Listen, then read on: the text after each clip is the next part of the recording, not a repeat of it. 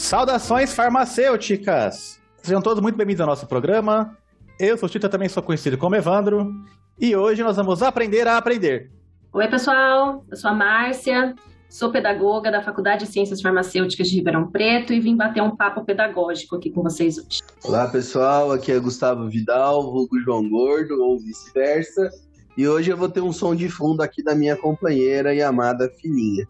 Olá, tudo bem, ouvintes? Aqui é a Carol, um pouco fanha da minha gripe ainda, recuperando da minha gripe, mas voltando aqui à vida. E é, eu tô muito feliz com o papo de hoje. E eu tô ansiosa para saber se a gente vai falar sobre Paulo Freire. Nossa, eu quero ouvir sobre Paulo Freire, hein? Comunista! Comunista! É, Todo mundo comunista. comunista mais rápido da, da história do podcast. Não deu nem um minuto de programa. Bom, pessoas, aqui é o Mentira Diretamente com Dados, né? Também me chamam de William. Eu sou minha frase de hoje é se muda de continente, mas aluno não muda, gente. Aluno não muda. Nem no aluno que você foi um dia, né? Mentira, que eu tô sabendo. Toma. Te acompanhei. Eu era aluno exemplar, nunca, nunca reclamaram de mim. Carol é testemunha, não vai mentir. Nunca fiz nada de errado e agora não estou pagando os meus pecados pelo que eu aprontei na faculdade, né? Mentira. Eu tirei 1.41 numa prova, isso nunca aconteceu. Caralho, mentira. O que você fez nesse negócio? Era, a prova foi essa? É, botânica. Cebola. Cebola. Gente, Nossa. vamos voltar pra convidada, né? Ah, foi mal. Fala galera, beleza? Caralho, falando, também conhecido como Gabriel. E cá estamos para mais uma a gravação de um programa desse famigerado podcast. Vamos falar com a Márcia sobre pedagogia, sobre como aprender a aprender. Ah, tem uma coisa que eu esqueci. Uma dica cultural inicial. Joguem o jogo Batman Arkham Knight. É muito bom. Já começamos bem. um minuto tem momento comunista lavação de roupa suja, ossos do passado e indicação de jogo. Ó. Meu Deus do céu. Ô, Márcia, você tem algum, algum remédio, alguma dica para falta de foco, assim? Só, só, só estamos aceitando, tá bom? Geralmente não é tão assim, tá? Remédio não, mas tem algumas estratégias que a gente pode conversar. Adoro. Importante isso. Olha, a farmacêutica viciada já, já induzindo, já induzindo o convidado pro lado errado, né? Remédio não, estratégia. É, então, né? Ritalina não. não. Tem que ser Paulo Freire e estratégias, gente. Paulo Freire e estratégias. Vambora. Então, hoje nós vamos falar de pedagogia com a pedagoga da nossa querida alma mater da Faculdade de Farmacêutica de Ribeirão Preto. Vamos pro programa então.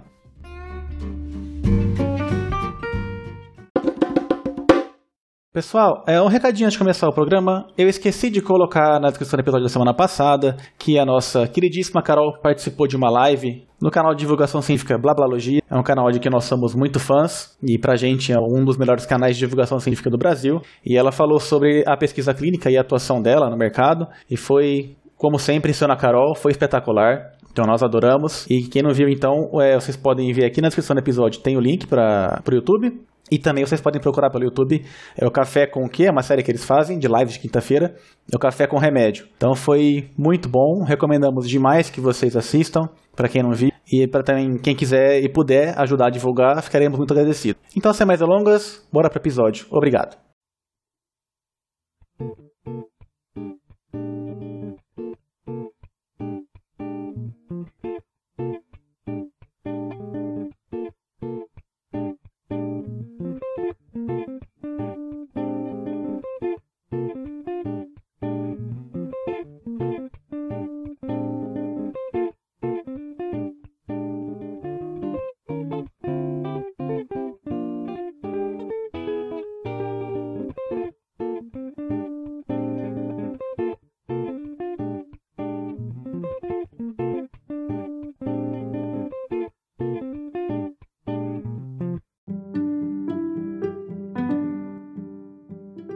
Márcia, é, você podia se apresentar para a gente, contar então ah. de onde você veio, para onde você vai, como você vive, do que se alimenta, quem é você na fila do pão?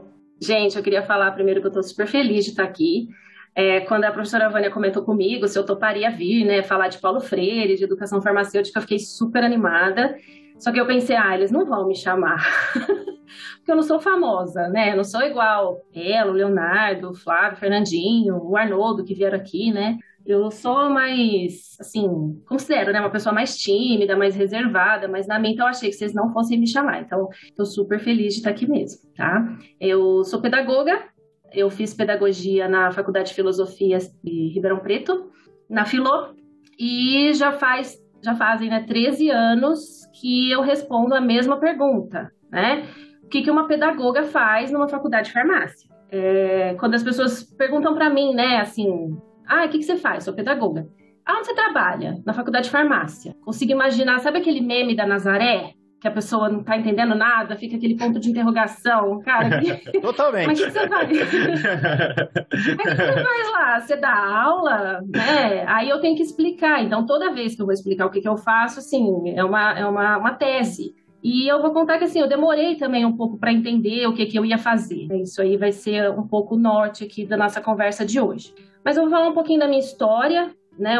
Antes eu sou de São Paulo, né? Sou da capital, nasci em São Paulo, mas eu vim para Ribeirão, eu era criança e aí eu resolvi prestar pedagogia, né? E eu sou da primeira turma do curso de pedagogia da Filô. Eu entrei em 2002 e acho que vocês se reconhecem quando vocês entraram no noturno. É, a gente entrou em 2002 também. também, eu e o Gustavo. É, então. Era tudo mato. Né? Provavelmente né? a gente deve ter se encontrado em algum bar da Filô. Pois é, pois é. Saudades do bar da Filô. E, e é engraçado que assim, a gente não tinha veterano, porque a gente era da primeira turma. Então, todos os veteranos da Filô, eles se sentiam no direito de vir dar trote nas meninas da PEDAR. Então, vinha o veterano da bio, os veteranos da psico, da química, enfim. Mas foi, assim, uma época muito boa, né? Muito, de muito aprendizado, tudo. E fazer filô, né, gente? Assim, tem bastante história para contar. E aí é engraçado porque muita gente acha que quem vai fazer pedagogia vai fazer pedagogia porque gosta de criança, né? Sabe aquelas coisas que vocês ter, devem ter feito na faculdade que a gente bota vocês para conversar no primeiro ano? Por que, que você fez farmácia? Aí o pessoal fala, ah, porque eu gosto de química, ah, porque eu queria medicina, né? Ah, porque eu gosto de biologia, quero ajudar as pessoas, enfim, quero fazer pesquisa. Na pedagogia também tem isso. E aí tem uma história que você pergunta para a pessoa, né? Ah, por que você fez pedagogia? Ah, porque eu gosto de criança. Aí a professora fala, ah, é? Você gosta de criança? Então vai ter filho. Vai cuidar do filho dos outros. pedagogia. é, pedagogia não é só Maravilhosa. É uma boa, uma ótima No caso resposta. da farmácia, eu lembro de muito assim, ah, por que, que você veio prestar farmácia? Ah, porque eu não passei no odonto. Ou então, ah, porque eu não passei na medicina. porque pois é. meio frustrante é, também. Na minha classe tinha uns três ou quatro médicos frustrados. E eles se formaram depois foram fazer medicina. Bastante comum.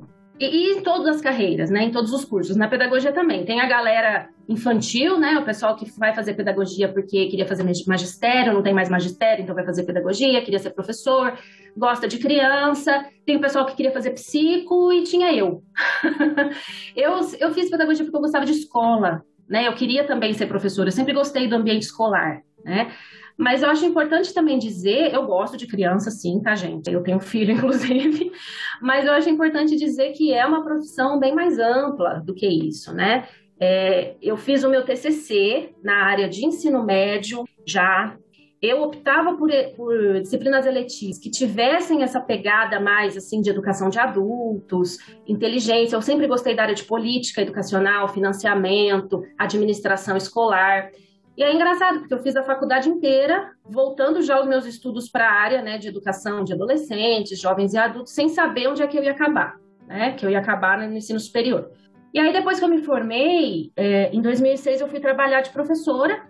Eu dei um pouco de aula para criança e logo eu passei num concurso para dar aula no EJA, na educação de jovens e adultos. E aí, gente, foi assim, paixão à primeira vista. Eu adorava dar aula no IF. Eu tinha uma turma, né, de ensino fundamental para adultos, era à noite, e a minha sala era assim, eu tinha desde alunos velhinhas que não sabia ler e escrever, então eu tinha as velhinhas ali para alfabetizar, até pessoas que estavam ali só para tirar o diploma, porque já sabiam tudo.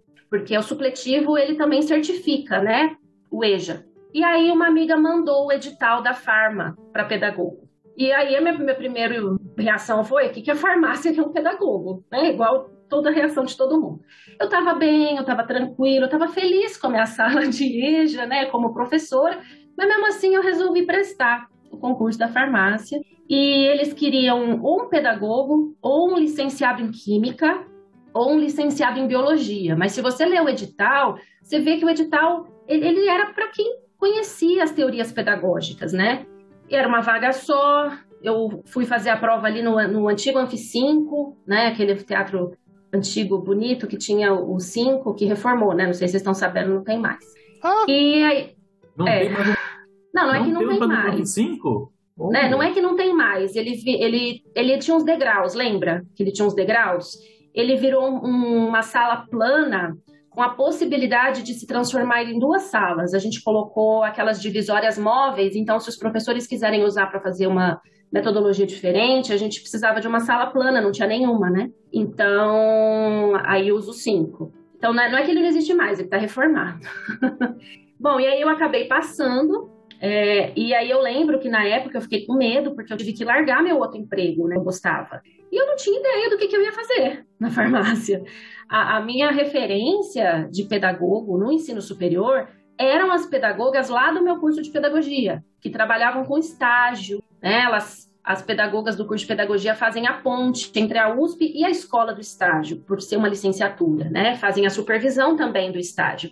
Mas na farma, pedagoga na farma. Gente, eu não sabia nada do curso de farmácia, nada. Eu era crua total. Eu sabia que formava farmacêutico, mas para mim o farmacêutico era o cara do balcão, no máximo na indústria, né? Eu não tenho nenhum farmacêutico na família. Então, assim, minha visão da profissão de vocês era bastante. E aí, no meu primeiro dia, eu cheguei lá, né, na, na antiga sala onde era a graduação na época de vocês, a Cláudia estava lá. Aí, daí, logo chegou a Ivone, que era a presidente da CG na época. E aí eu lembro que ela me entregou uma cópia do projeto pedagógico, né, e uma cópia da estrutura, que eram assim as minhas bíblias até hoje, né? Não trabalho sem esses dois documentos. Aí que eu fui ler, conhecer o curso. Eu não conhecia o nome das matérias de vocês, era tudo muito novo. A primeira matéria que eu vi, assim, que me causou uma estranheza, deontologia. Eu falei, que isso?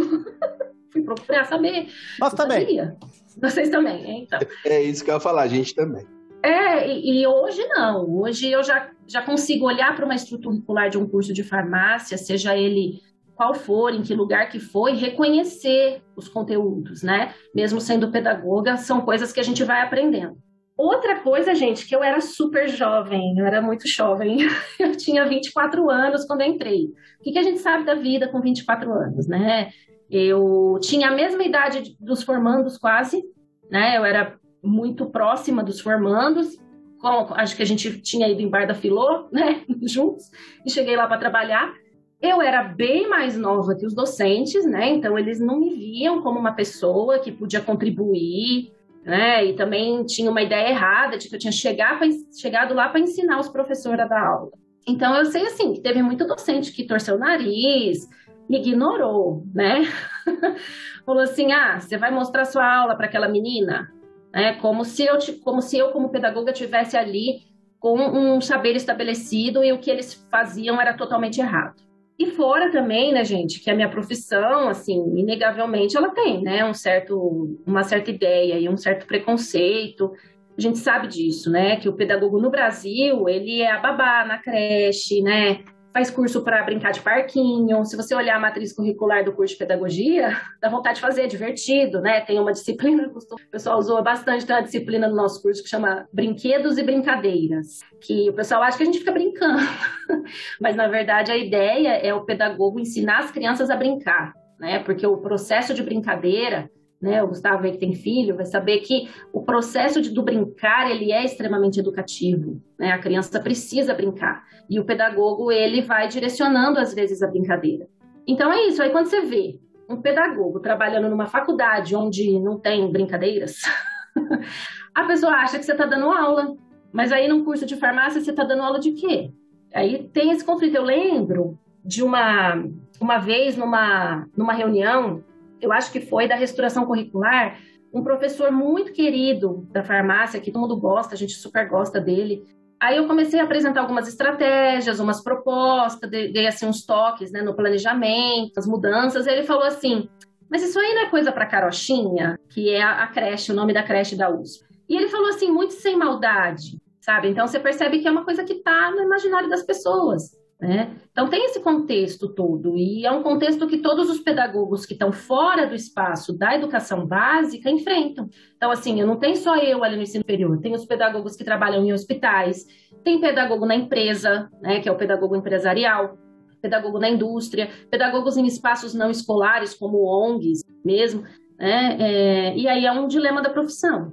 Além disso, assim, tudo que eu conhecia de universidade, né, tudo que eu conhecia sobre a USP especificamente, é da época que eu era aluna de graduação, né, do que eu aprendi sendo aluna da Filô.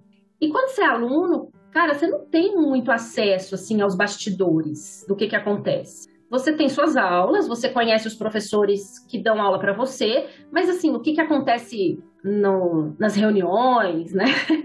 Não chega aos alunos. A não ser que você seja, por exemplo, RD de algum colegiado, né? É, acho que a Carol foi RD da graduação, não foi? Ou William, não lembro direito. Eu fui, acho que foi é. uns dois anos até, ah viu? Eu lembro da professora Ivone, de uma galera Isso. lá.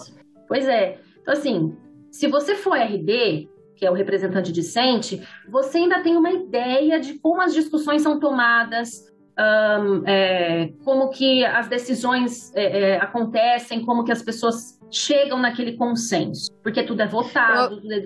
Oi. É, eu vou fazer só um adendo aqui. Eu acho que talvez a porque na faculdade de farmácia de Ribeirão é muito comum que os alunos façam iniciação científica.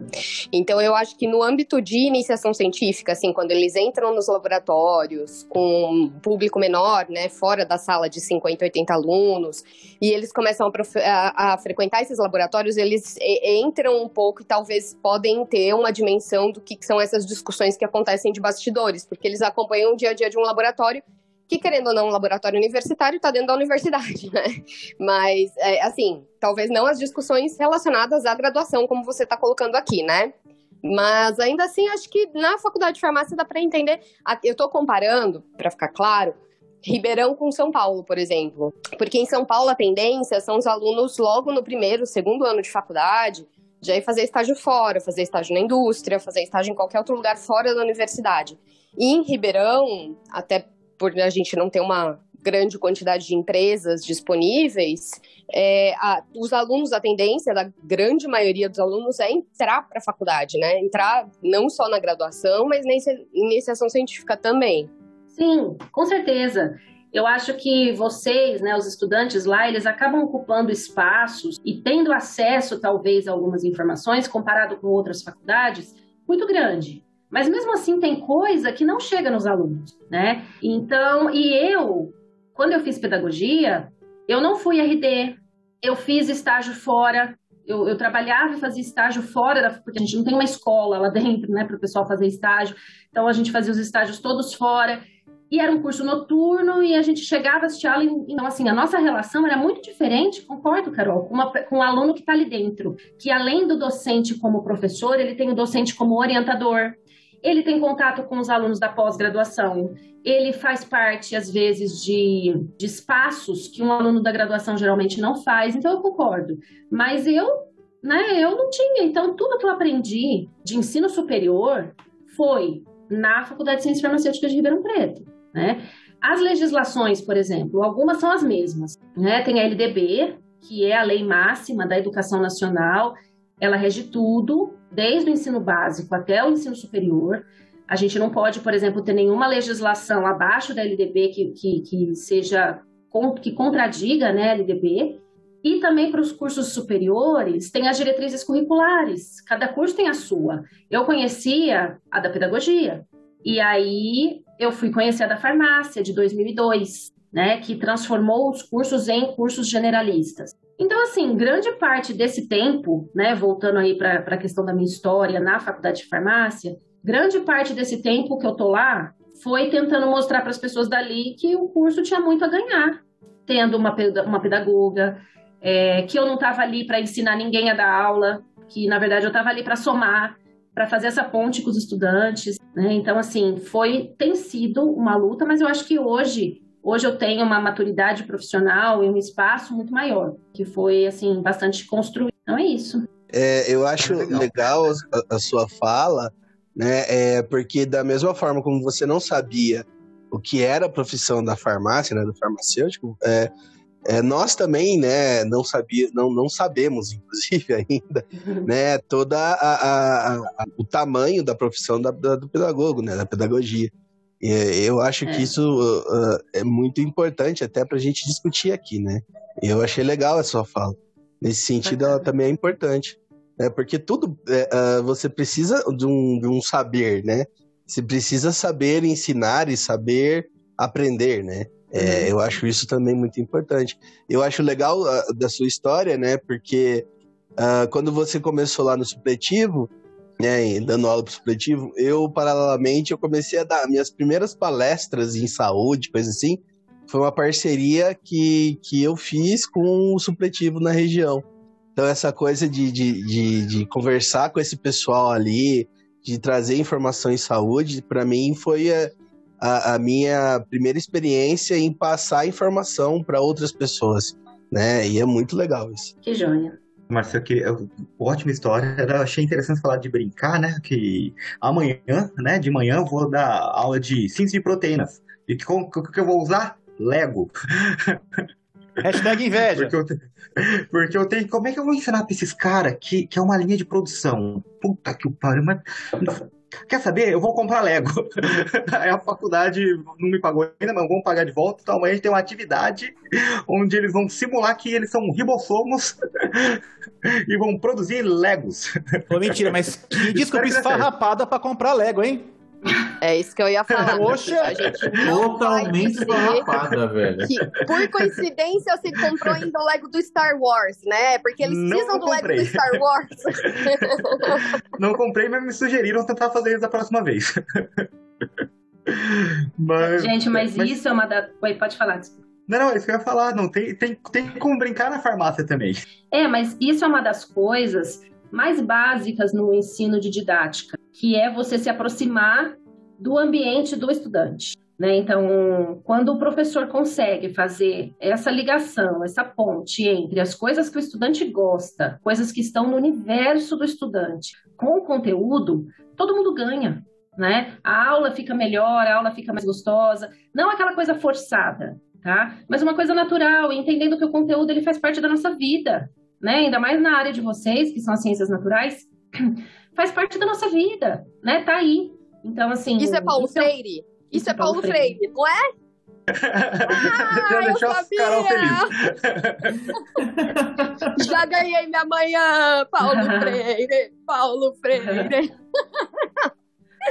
É, não só Paulo Freire, né, como vários outros teóricos que falam a respeito da aprendizagem significativa, né? Mas o Paulo Freire é um grande expoente desse, desse movimento. E, e é importante, eu também, assim, para me aproximar dos estudantes, na minha sala lá tem bonequinho do Star Wars, do Harry Potter, porque são coisas que o aluno gosta. E aí, quando ele vê que você também gosta, é, já cria aí uma, uma empatia, uma, uma, uma, relação diferente. Então, eu não vejo problema nenhum, pelo contrário, eu incentivo os professores que façam isso, sabe? Porque aí você tira o professor daquele lugar inatingível, que ainda existe isso, né? Os alunos ainda vêm, principalmente o professor universitário, como aquele cara supra-sumo, né? Que, sei lá, mora numa nave e não, não atinge, nunca chega principalmente na farmácia, às vezes, que as disciplinas têm muitos docentes. Então, às vezes, é um cara que vai lá para dar duas, três aulas e depois nunca mais vê.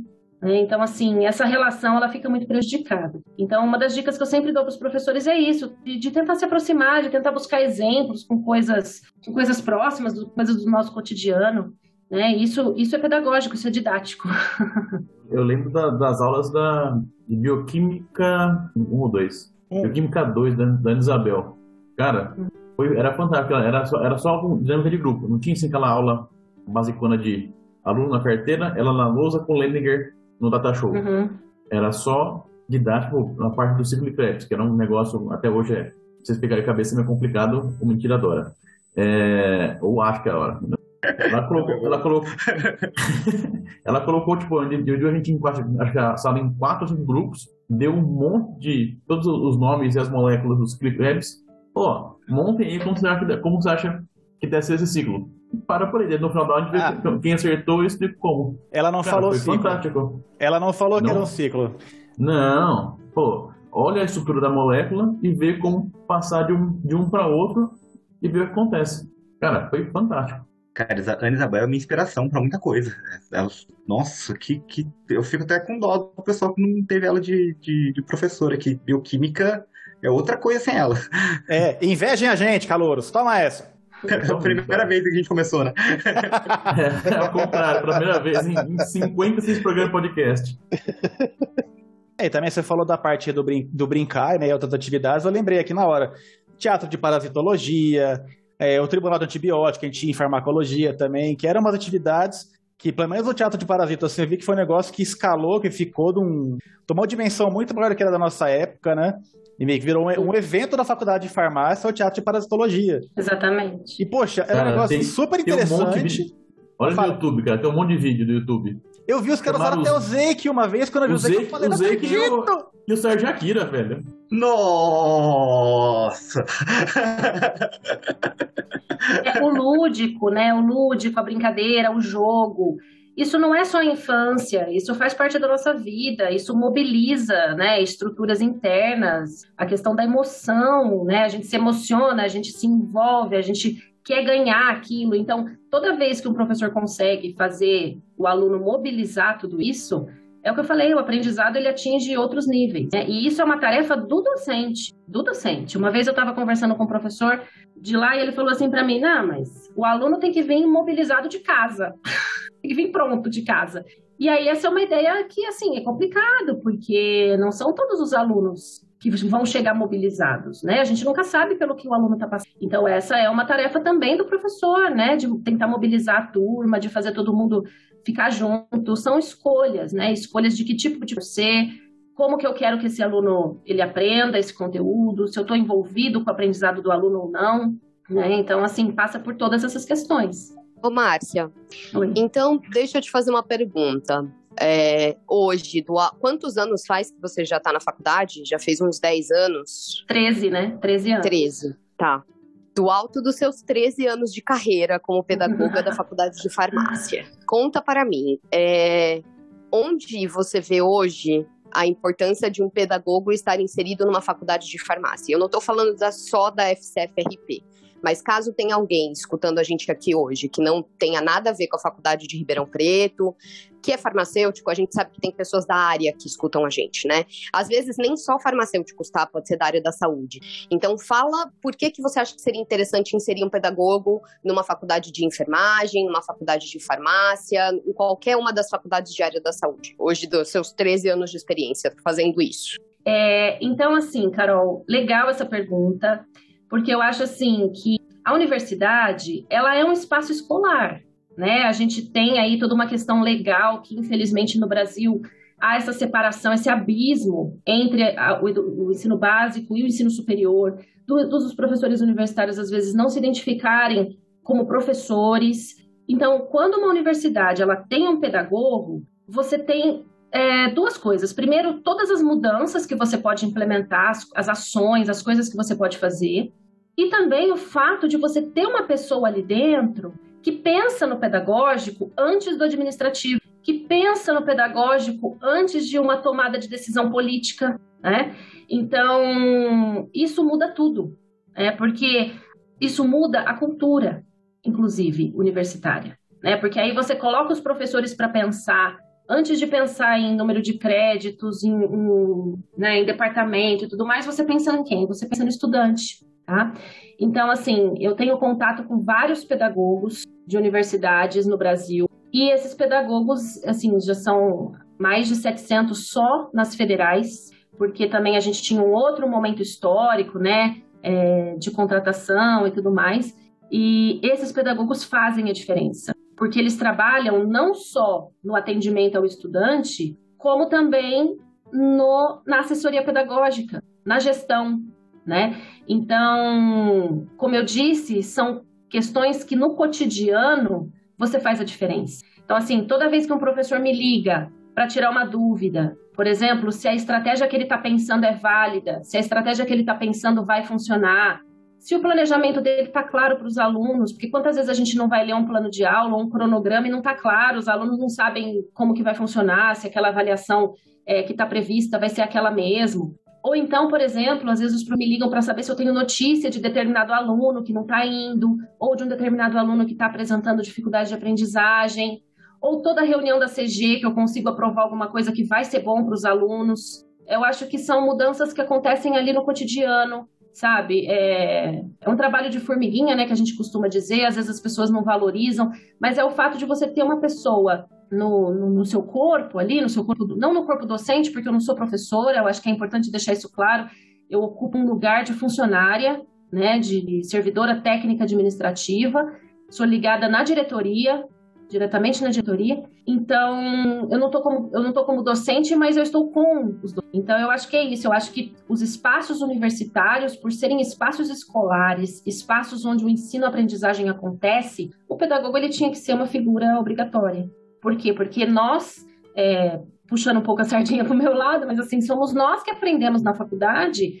é, como que deve se dar esse processo de ensino. Então, eu acho que as pessoas Infelizmente, no Brasil não há essa cultura, é uma coisa que estava mudando, mas infelizmente agora a gente não sabe como vai ser isso, de contratação de pedagogos para o ensino. Então, eu acho que eu, em Ribeirão Preto, eu, eu também, assim, eu sou a única na farmácia, mas tem os meus colegas na medicina. Os meus colegas na medicina já estão há bastante tempo também. O curso de medicina é um curso que sempre deu espaço para os pedagogos, porque eles têm uma, uma questão forte na educação médica. A educação médica ela é, ela discute muito as questões pedagógicas, então sempre teve espaço para os pedagogos. Então eu acho assim que não só os cursos da área da saúde, como também as engenharias, tem pedagogos nas engenharias também, né, é, para fazer essa mediação, né, do estudante com conteúdo, do estudante com conhecimento. Então eu acho que é um pouco isso, assim. E, e na farmácia eu consegui fazer muita coisa, né? Fico olhando para trás às vezes, né? Dá a impressão às vezes que a gente não faz nada nossa, faz 13 anos que eu tô aqui, o que, que eu consegui fazer até hoje? Mas na hora que a gente começa a pensar, né, é, todas as mudanças, eu até estava pensando assim, eu elegi tipo um, um top 5, eu posso falar assim, um top 5 das mudanças mais, que eu acho que mais impactaram no Por favor, tô louca para saber. eu acho que assim, em primeiro lugar, disparado, eu acho que foi a reestruturação curricular. Né? Vocês devem ter ficado sabendo da nossa reestruturação curricular. Eu acho que foi talvez o, o, uma das. Não fiz sozinha, claro, né? Eu faço parte de um, de um corpo de professores e alunos também que participaram, que, que fizeram toda essa reestruturação, mas eu fui a pessoa que acompanhou desde o começo e que está até hoje. A gente começou lá em 2012, né, 2013, a primeira turma do curso novo, ela foi entrar só em 2017, então você vê que foi, foram cinco anos até implementar o curso novo. E assim, só o processo de reestruturação já valeria um podcast só para isso. Eu não sei vocês, se vocês já tiveram oportunidade de ler sobre isso, de acompanhar um, um processo de reestruturação curricular, né? foram incom... Fica aqui o convite. Exato. É... A ideia, a ideia é Até porque o negócio. Na reestruturação anterior, né, o, o, o Mentira e a Carol foram do turma cobaia, né? Pois é. Pois é, dos generalistas, né? Cobaia, porque não estavam cientes. E não aprovaram. Foi imposto. Eu Prestei o vestibular, eu não consenti para ser a turma, a turma que ia inaugurar currículo novo. Eu lembro que a minha primeira reunião como participante do centro acadêmico foi para discutir. Eu estava no primeiro ano, 2002, foi para discutir a reestruturação que foi implementada na turma do Mentira e da Carol. Mas eu tava lá fazendo o quê, né? Eu tava lá ouvindo. Não, foi, na minha primeira reunião que eu fui, no, com, no centro acadêmico, eu era participante do centro acadêmico, não presidente. Foi em 2002. Eu tinha acabado de entrar na faculdade. É, porque... Mas é claro que a Márcia está falando de uma outra dimensão da estruturação Isso. curricular, né? De uma outra reestruturação também, né? É, então foi assim. Em 2002, a farmácia teve uma nova diretriz curricular. Ela foi aprovada em 2002. O que acontece é que em Ribeirão Preto, junto com essa diretriz curricular, eles colocaram o curso noturno. Então, o curso noturno teve dois anos de currículo antigo, que eram as modalidades. E aí depois, em 2004, teve o currículo generalista. Então, a partir de 2004, foi toda a restauração curricular para que o curso deixasse de ser modalidade e vivenciasse um currículo generalista. Isso também valeria um outro podcast. Estamos porque, aí. Porque você pensa numa, num curso que durante mais de 80 anos, quase 100 anos, que tem um curso de farmácia, que sempre foi é, muito forte a questão das modalidades por conta da questão da cultura profissional. Você, não vou dizer de uma hora para outra, porque também foram feitas muitas discussões e tudo mais, mas até hoje a gente tem ainda, vamos dizer assim, resquícios dessa questão das modalidades, até hoje em 2021, tá?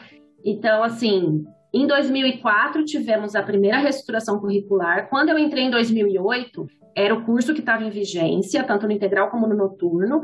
E aí, em 2012, é, antes, inclusive, das, das diretrizes curriculares de 2017, já começou essa discussão. Falou, não, a gente tem que mudar o currículo porque a gente tem alguns problemas. Então, a gente começou uma reestruturação, assim, é, forte. Então, gente, a reestruturação foi isso. Imagina um, um processo que começou lá em 2012 e não terminou ainda, porque a estrutura curricular ela é uma coisa dinâmica, né? Às vezes as pessoas falam assim, nossa, mas vai mudar de novo. Não, não é que vai mudar.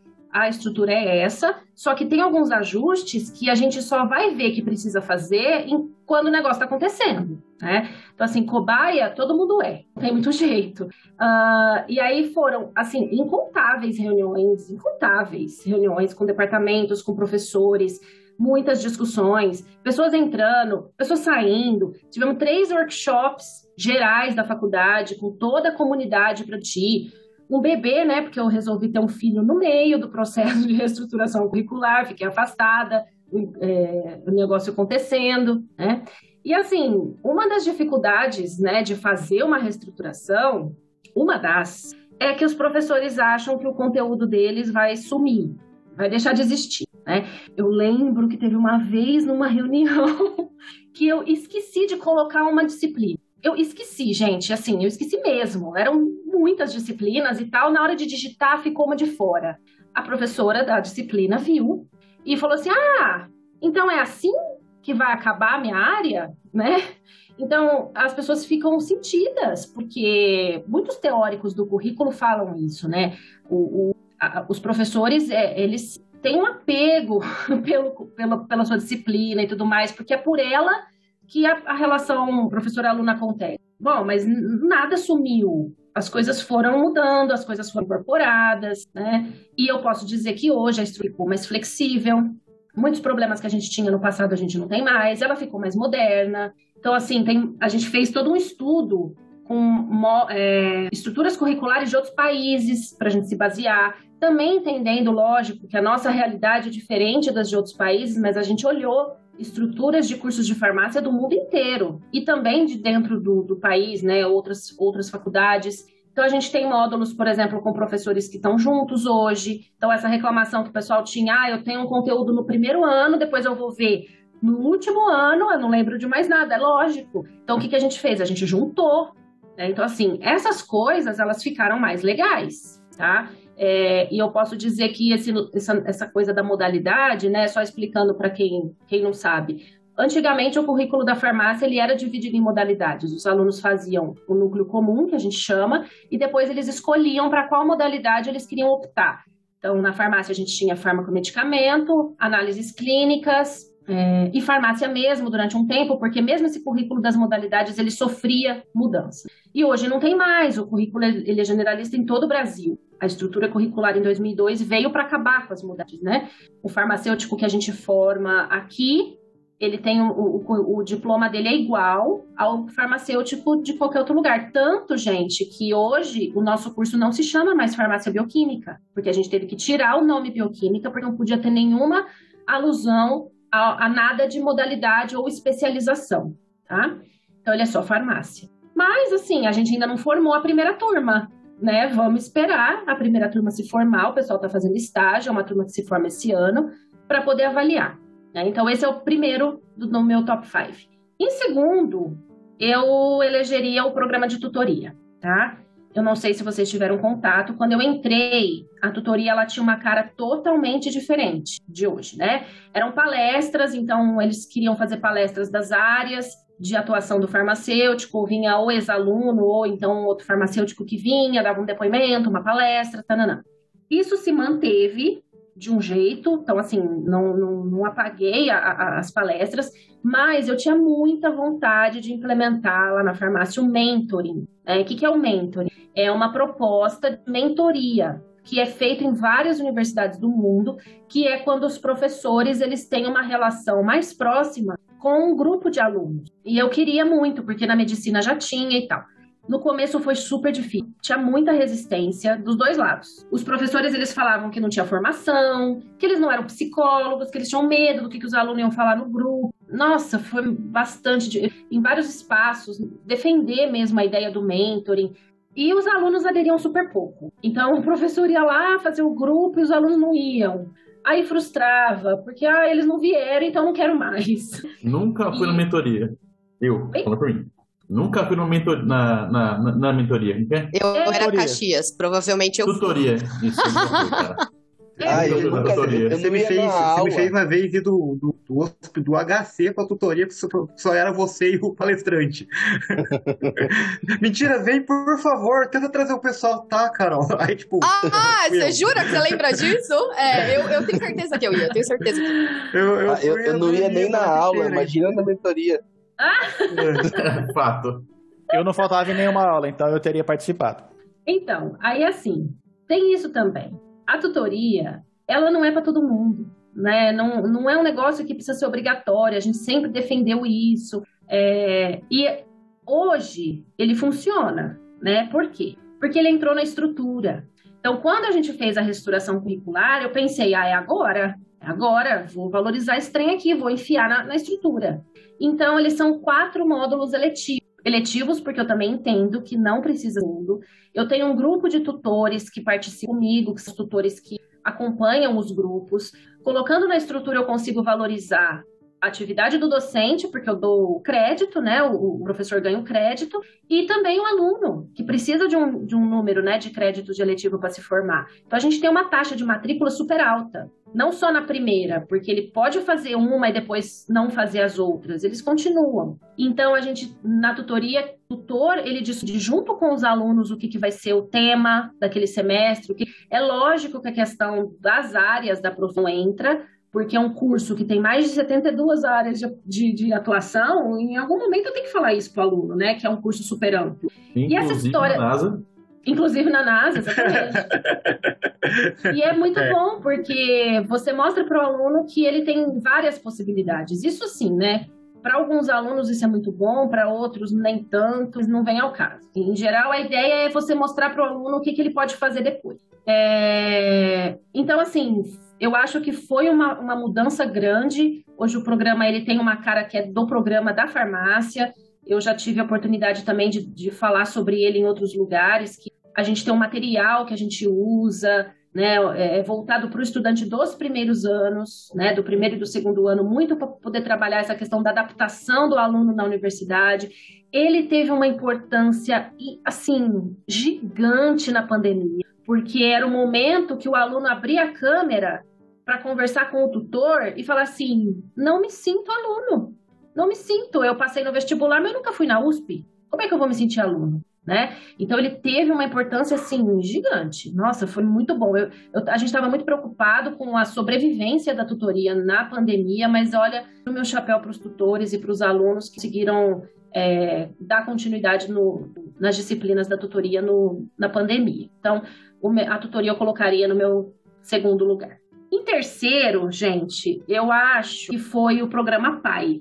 O PAI é uma sigla, né? Programa de Aperfeiçoamento do Ensino. É um programa que só tem na USP com esse nome e com essa configuração, né? Bom, eu, eu sou militante na defesa né, da formação pedagógica na pós-graduação. Eu milito mesmo. Obrigado. é, eu acho que é, é, a gente tem um problema no Brasil porque, como eu disse, o, o professor universitário ele não precisa ter a formação docente para ser professor. O PAI ele existe desde 92. Ele já passou por algumas reformulações. O objetivo dele é a formação pedagógica do pós-graduando, do cara que faz pós-graduação, que está fazendo a pesquisa. E a gente sabe que no Brasil a formação para pesquisa é forte, tá certo, tem que ser mesmo. Mas, assim, a pessoa que faz pós-graduação, ela vai acabar numa sala de aula, né? Salvo raras exceções de uma pessoa que vai para um esquiza ou mesmo a pessoa que já era da indústria, faz pós-graduação e volta para a indústria, a gente sabe que isso existe também, mas tem a, a maioria vai para a sala de aula. E a gente também tem que vencer essa, eu chamo de dicotomia, né, que é falsa, do que é mais importante, o ensino ou a pesquisa, né? Os dois são importantes, os dois merecem uma boa formação, um ajuda o outro. A pessoa ela pode sim ser um bom pesquisador e um bom professor, um alimenta o outro. E, e, e assim também, né? Tem essa discussão. Ah, docência. A docência é um dom que a pessoa nasce para ser professor ou não? ela é uma profissão que deve ser aprendida. Essa discussão ela sempre aparece. E eu, como pedagoga, digo que a docência ela é uma profissão. Existe, claro, uma coisa que é uma predisposição, né? Assim como tem em todas as profissões, em todas as áreas. A pessoa nasce com uma certa predisposição, uma característica, um conjunto de características que o ajudam a desempenhar determinada profissão. Assim como médico, psicólogo, né? Mas tem os conhecimentos que são aprendidos, tem os saberes pedagógicos. Por isso que o professor universitário ele precisa de uma formação. Isso pode ser feito tanto na, na formação inicial, na licenciatura, como na formação continuada, na pós-graduação. E eu trabalho então no programa PAI, tanto na disciplina de preparação pedagógica, então hoje a gente tem duas disciplinas que oferecem essa preparação para o aluno, não somente uma, uma preparação técnica, mas também dos saberes pedagógicos. E o aluno da pós, geralmente, ele adora, né? A disciplina é muito boa, modestamente falando, ele descobre ali que ele quer ser professor. Tem outros que não, normal, tem aluno que faz só porque tem obrigação, né? Obrigado pela CAPES. E aí, na disciplina, a gente procura dar tanto os fundamentos da docência, como trazer também uma coisa mais prática, de didática. Então, a gente pede para os alunos da aula e a gente simula como se fosse num concurso. Grava o tempo, é, damos dicas né, de didática, ó, teu slide está muito escuro, você está falando muito rápido, está com vício de linguagem, né? Falando o tempo todo tá, ou, ou né, assim, se mexendo muito. Esses dias a gente terminou a disciplina e uma das últimas aulas o aluno estava apresentando e é remoto, né? E aí o aluno ficava se mexendo na cadeira. O tempo todo se mexendo, girando na cadeira giratória, assim, e a gente apontou, falou, ó, não se mexe tanto, porque mesmo sendo remoto, a banca olha as questões do não verbal. A gente ensina a fazer plano de aula, que são coisas assim que qualquer professor vai precisar fazer, tanto para prestar concurso como no dia a dia, planejar uma aula, preparar, saber, ó, essa estratégia aqui é melhor, ou essa é a ordem dos slides, ele precisa ver primeiro isso para depois ver isso. E aí, além da disciplina, tem o estágio. Isso que é legal do programa PAI da USP, né? E aí, no estágio, eu trabalho com estágio em docência, tem uma missão que cuido, eu faço parte dessa comissão, e a gente costuma dizer que uma das principais tarefas nossas é garantir que o estágio seja bom para o estudante, né? Que ele possa aprender da melhor forma possível. Porque para muitos alunos, ali aquele momento do estágio é a primeira e talvez às vezes a única único momento de formação pedagógica que ele vai ter. E o que, que acontece no superior? Como geralmente não tem, né? Nas áreas de vocês, assim, né, nas áreas duras, dura, e também tem essa diferente, licenciatura forma um professor para o ensino fundamental e médio. São outros tipos de saber. O estudante universitário, ele aprende de um jeito diferente. Então, o fato de eu, de eu ter feito licenciatura em pedagogia, por exemplo, me dá muitos elementos para entender o estudante universitário, mas tem muita coisa que eu precisei aprender sobre como que o estudante universitário aprende, como que ele precisa aprender. Então, Aprende a gente... do desespero, às vezes. É, eu costumo dizer que estudante universitário é um sobrevivente. Ele faz o que for preciso para sobreviver. né? Ele aprende ali o que, que, ele precisa, quanto ele precisa para passar, quantas, quantas faltas ele pode ter e tudo mais para sobreviver naquele espaço. É, mas enfim. Cinco bola é a nota. Exato. e, e então a gente. falta também. Contar a falta é importantíssimo. É, é importantíssimo. Isso é um então a gente media, conversa, né, com aquele supervisor. Às vezes tem um supervisor que não entendeu ainda que o programa PAI não é monitoria, que o estagiário está ali para aprender a ser professor. Então eu acho que isso foi uma das grandes. Ah, e uma coisa legal que aconteceu foi que os alunos da pós que gostam desse assunto, do assunto pedagógico, começaram a participar do meu grupo. Eu tenho um grupo chamado Tardes Pedagógicas, né? Inclusive está todo mundo convidado. Eu confesso que ele está parado por conta da pandemia, mas agora que voltou presencial, uma das minhas metas é reativar o Tardes. Um, ele é uma ideia muito legal, porque ele é aberto tanto para docente como pós-docs e alunos de pós também, de pós-graduação, que gostam dessa questão da pedagogia universitária. Então, eu já levei texto para a gente discutir no tarde sobre história do ensino superior, contexto político. Gente, é importantíssimo o professor universitário entender como que nós chegamos onde nós chegamos.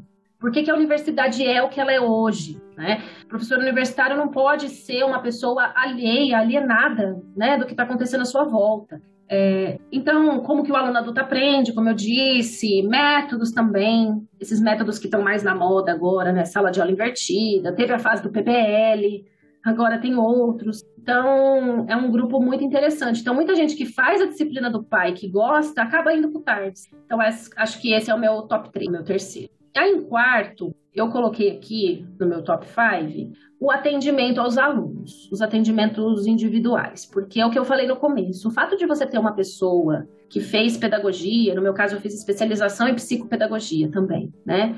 É, você, você tem uma pessoa para canalizar um pouco as demandas individuais do estudante. Essa semana mesmo, uma ex-aluna foi lá me visitar, agradeceu, né, da importância de ter tido um apoio pedagógico.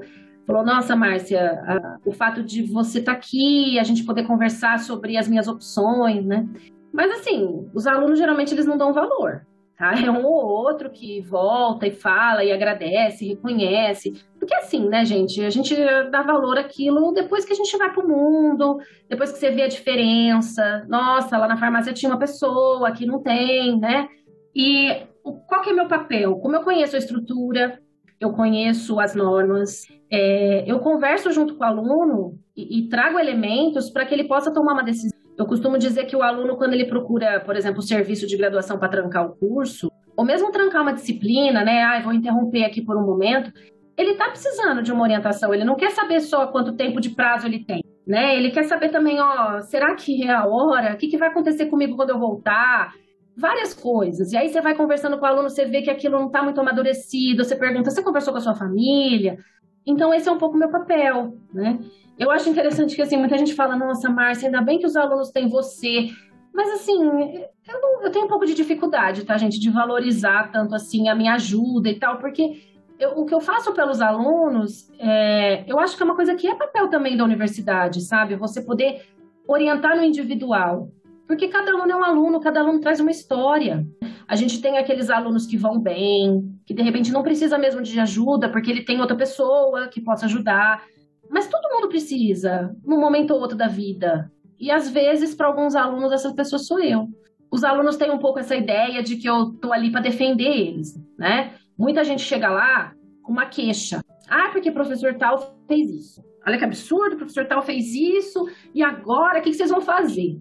E aí eu costumo dizer que assim, gente, eu, eu sou pedagoga, eu não sou advogada. Eu não sou advogada dos alunos, não estou aqui para defender os alunos em tudo. Até porque faz parte da vida acadêmica, né, do aprendizado da vida acadêmica, você entender como funciona o sistema, como funciona ali a universidade e, e, e, as regras, e que o mundo é feito de regras também, e que muitas vezes essas regras precisam ser cumpridas, e eu não vou ajudar ninguém a burlar o sistema. Então, eu faço atendimento pedagógico e psicopedagógico para o aluno que quer, né?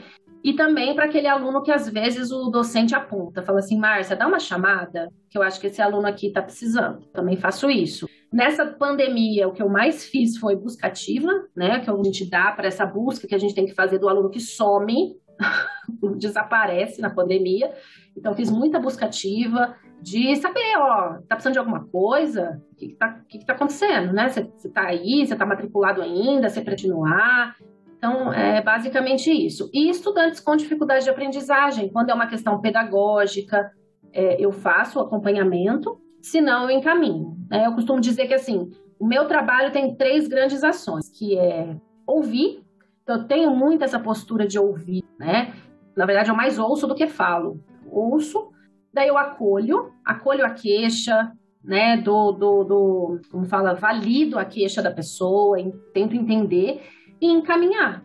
Muitas vezes é encaminhamento, ou encaminhamento para o serviço social, encaminhamento para o serviço de psicologia, para o serviço de psiquiatria, ou mesmo mediação com os professores. Às vezes está precisando de uma terceira pessoa para entender ali o conflito que está acontecendo. Então é isso, acho que em quarto, é, e, e, assim, não é uma mudança que aconteceu, não é uma ação, é uma coisa, como eu disse no começo, é um, um, um cotidiano, né? O cotidiano dos alunos saberem a quem recorrer.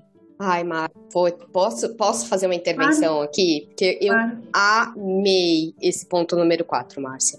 Primeiro, assim, algumas considerações. Minha primeira consideração é, é o que você, você relatou pra gente que você faz me pareceu muito, me remeteu muito aqueles serviços de counseling que as, as universidades e as escolas norte-americanas têm muito bem estruturados e que eles têm em escola pública, em todos os âmbitos da educação, né? É, uhum. Assim, eu, pelo menos em filmes, séries e esse tipo de coisa, eu nunca estudei sobre isso, tá? Eu vou dar mi, meu palpite aqui, minha opinião de, de pessoa besta que, que, né, que é, é enxerida so, somente. Mas talvez até se você já tiver estudado sobre o modelo, a estrutura e qualquer coisa e quiser colocar alguma coisa aqui, eu acho até legal, como curiosidade para quem tá ouvindo. Mas é, o, o, modelo, esse modelo de counseling que tem um, um conselheiro, né, que eles chamam, que é, é a pessoa que está inserida no ambiente da escola e está inserido no ambiente universitário, para ir literalmente guiando e fazendo com que o aluno é, tenha um plano, né? Porque às vezes essa coisa de ter um plano é muito óbvia para algumas pessoas, mas muito pouco óbvia para outras. Elas vão seguindo a vida doidado, assim, né? Só direcionando de acordo com, com, com, com o coração ali, né? Do tipo, ah, eu acho que eu quero fazer isso. Então, é, eu acho que é é uma proposta super interessante. Eu acho que tem um valor incrível, só que não é um valor que é reconhecido, ou um valor que é, é, é tradicional, talvez, eu posso chamar, não sei se essa é a melhor palavra para a gente aqui no Brasil. É, é, é, com certeza também é um modelo que tem problemas, se você for colocar, na, na, pelo menos no caso norte-americano, assim, que às vezes alguns conselheiros é, acabam ficando muito focados, muito bitolados, talvez seja a palavra. Eu estava lendo mesmo ontem um artigo numa revista sobre uma moça que falava que ela, ela, ela enxerga a carreira dela não como um caminho único, mas sim como que você tem que ter uma carreira no formato de portfólio. Então, um portfólio, assim como um arquiteto tem um portfólio de trabalhos, ela fez diferentes trabalhos na vida dela e ela consegue juntar, somar esses trabalhos para apresentar eles na forma de um portfólio com as competências que eles ensinaram para ela. É, é, é um artigo muito legal, me fez muito pensar, e ela cita nesse artigo o conselheiro da universidade. Ela fala que ela foi julgada pelo conselheiro da universidade porque ela quis trancar a universidade para ir viajar na Índia, para fazer uma viagem na Índia. Então, é, enfim, novamente, não vou entrar em mais detalhes, mas é um modelo interessantíssimo, é um modelo que, que, que com certeza tem seus problemas, assim como todos os modelos que existem no, no mundo real, né? Que a gente está no mundo real, mas é, é, é massa. E a outra, o outro ponto que eu queria colocar aqui enquanto você falou é, que você estava falando muito sobre a valorização desse, desse serviço, né? A valorização. Gente, eu tô só vendo acumular as mãos da galera que quer comentar aqui. Eu juro que eu já vou devolver o microfone, me dá um segundo. é, tá, eu, o outro ponto é a questão da valorização. É, e nesse ponto eu vou dar uma viajada, mas eu prometo que eu não vou levar mais de dois minutos. É, habilidades como escuta e acolhimento, que são habilidades cara, que, é, marcadamente relacionadas ao feminino, elas tendem a ser menos valorizadas do que habilidades que estão relacionadas a uma forma de ação, né? Que é do masculino, ou fazer coisas. O fazer coisas pela sociedade ele é sempre valorizado em detrimento da escuta e do acolhimento. É, é, é, é só ver o quanto as mulheres, que muitas vezes no ambiente familiar são as que acolhem, são as que cuidam, são as que escutam, é, elas, elas não têm esse papel valorizado e muito menos pago, né? É, é, do cuidado, o papel do cuidado. Ele não é, ele não é pago na sociedade, né? Ele não, acho que se um dia começassem a pagar a mulher pelo tempo de gerenciamento de projeto casa, eu brinco até com as pessoas, eu falo, gente, eu, meu, minha empresa me paga para eu gerenciar projeto. A minha casa também é um projeto. Um dia que eu tiver uma família, etc., assim, é, se aquele projeto que eu estou gerenciando, o projeto casa, ele não vai me pagar. Pelo menos a minha empresa me paga, sabe? Mas o tempo de gerenciamento de projeto é igual. Então, eu acho que é um pouco disso, assim, é onde eu vou, e esse é, essa é a reflexão que eu, que eu tive aqui enquanto você falava, é que não é uma coisa sua, não é uma coisa da pedagogia, não é uma coisa do aluno. É, é, é, mais, é mais. O buraco também é mais embaixo. Eu acho que são todas essas variáveis juntas, né? Mas tem um buraco mais embaixo aí da valorização do papel da escuta. E pronto, parei. Vai, gente, segue a fila. Desculpa. Eu ia falar isso aí que você falou do counseling, que tem uma série na Netflix que chama-se Rita, que, lógico, tem em outros, outros aspectos, mas é uma professora, é, meio uma professora sem classe, e na escola é uma, uma série dinamarquesa. E tem uma conselheira, e essa professora acaba meio que também fazendo um pouco essa função, então ela tem essa parte que ela olha para o aluno e ela percebe que aquele aluno tem um problema, além da sala. Ela meio que vai direcionando algumas coisas assim, ela tem uma visão muito humana né, do, dos alunos e ela vai tem um, uma meio que uma dualidade assim no que a conselheira faz, porque o filho dela também tem problema, só que o filho dela não consegue falar com ela, então o filho dela meio que interage com a conselheira, então vai formando a trama, mas é, é bem interessante, acho muito bom isso daí. Não, gente, só, só para comentar um pouquinho o que a Márcia falou, né? Achei bem interessante ela falando da, da, das coisas aí e tudo mais, porque aqui no Reino Unido, por exemplo, a gente tem os frameworks de excelência. Né, começou com de pesquisa, como sempre, todo mundo quer ter esse, né? Mas ser um, um dos que é o mais forte, então eu tipo, local tô aqui, né? Eu vim para Staffordshire University porque aqui eles têm o, o teaching, né? O framework de excelência, né? De, de ensino e que vai ver é, se os alunos estão arranjando emprego, se eles estão fazendo um curso, se eles se a faculdade suporte e tudo mais. Né? Uh, isso as faculdades do, do, país inteiro são avaliadas com isso. Então você tem o tipo TFI uh, ah, Gold, né, que é daqui, né, ouro, prata e bronze. Aí quando a, a, faculdade nem ganha ponta, ela não fala nada, né? Mas aqui, por exemplo, é ouro. Então o pessoal faz um baita do marketing. Não, vem para cá que os alunos gostam né? Uh, outra coisa também, né, que aí tem toda uma coisa se você está seguindo ou não.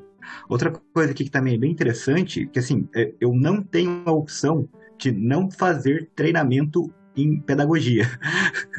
eu simplesmente não tenho essa opção, né, se eu quero ser professor. Porque se eu quiser ser professor, você tem vários Você tem aqui um, uma coisa nacional que é a Academia de Educação Superior.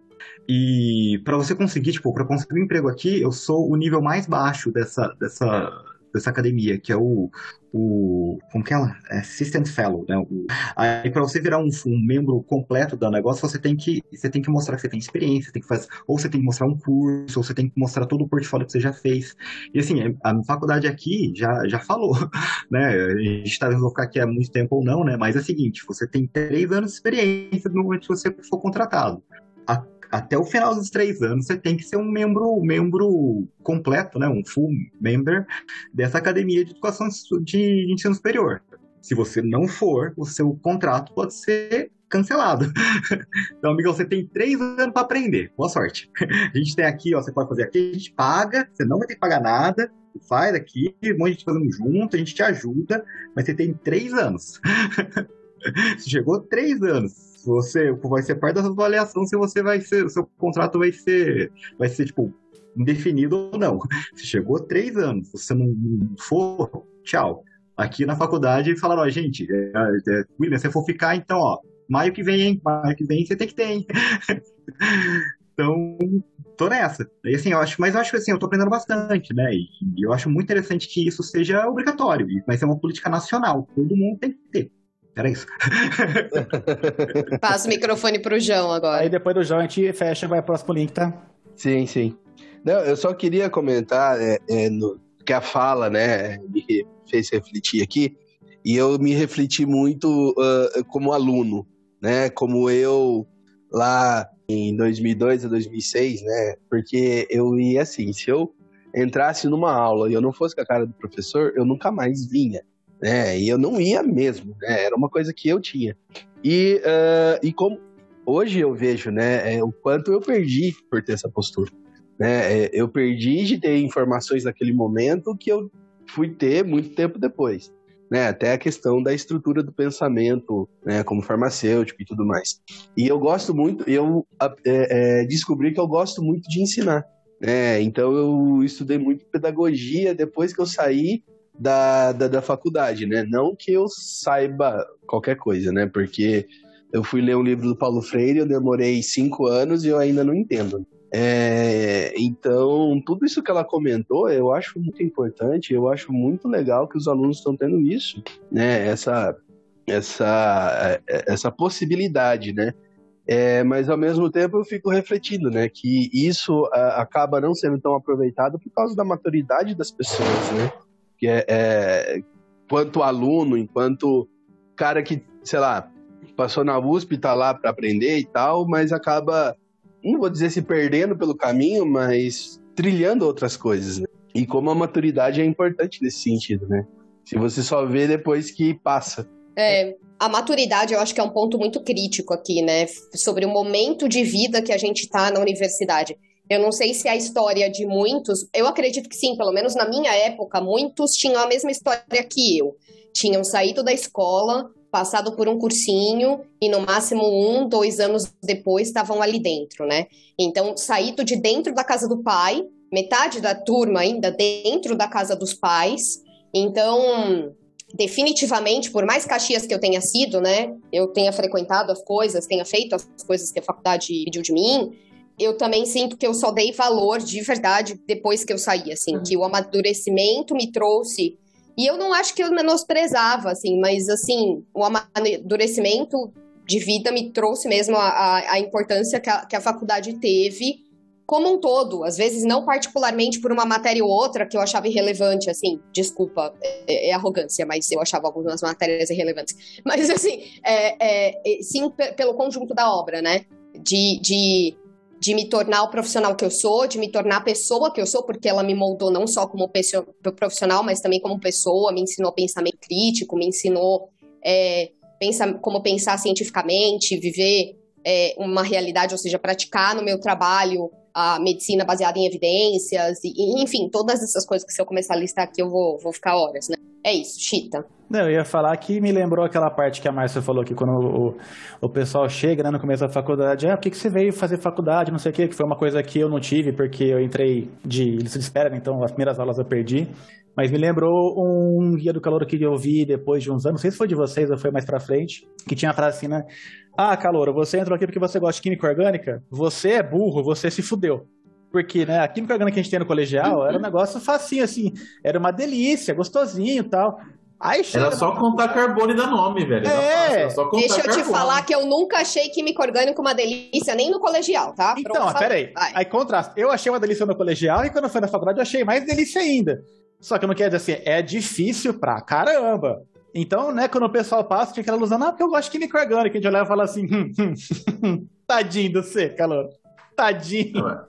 Sabe nada, calor. É, é exatamente isso. Química orgânica é legal. É. é. legal. Não é, seja fácil. É. Uma coisa é uma coisa, outra coisa é outra coisa. É, é interessante, Gente, mas falta pra Eu não consigo associar nenhum adjetivo positivo à química orgânica, me desculpem. Tá pra fazer bioquímica. Bioquímica, Carol. Bioquímica é legal. Bioquímica é legal. É uma química orgânica aplicada.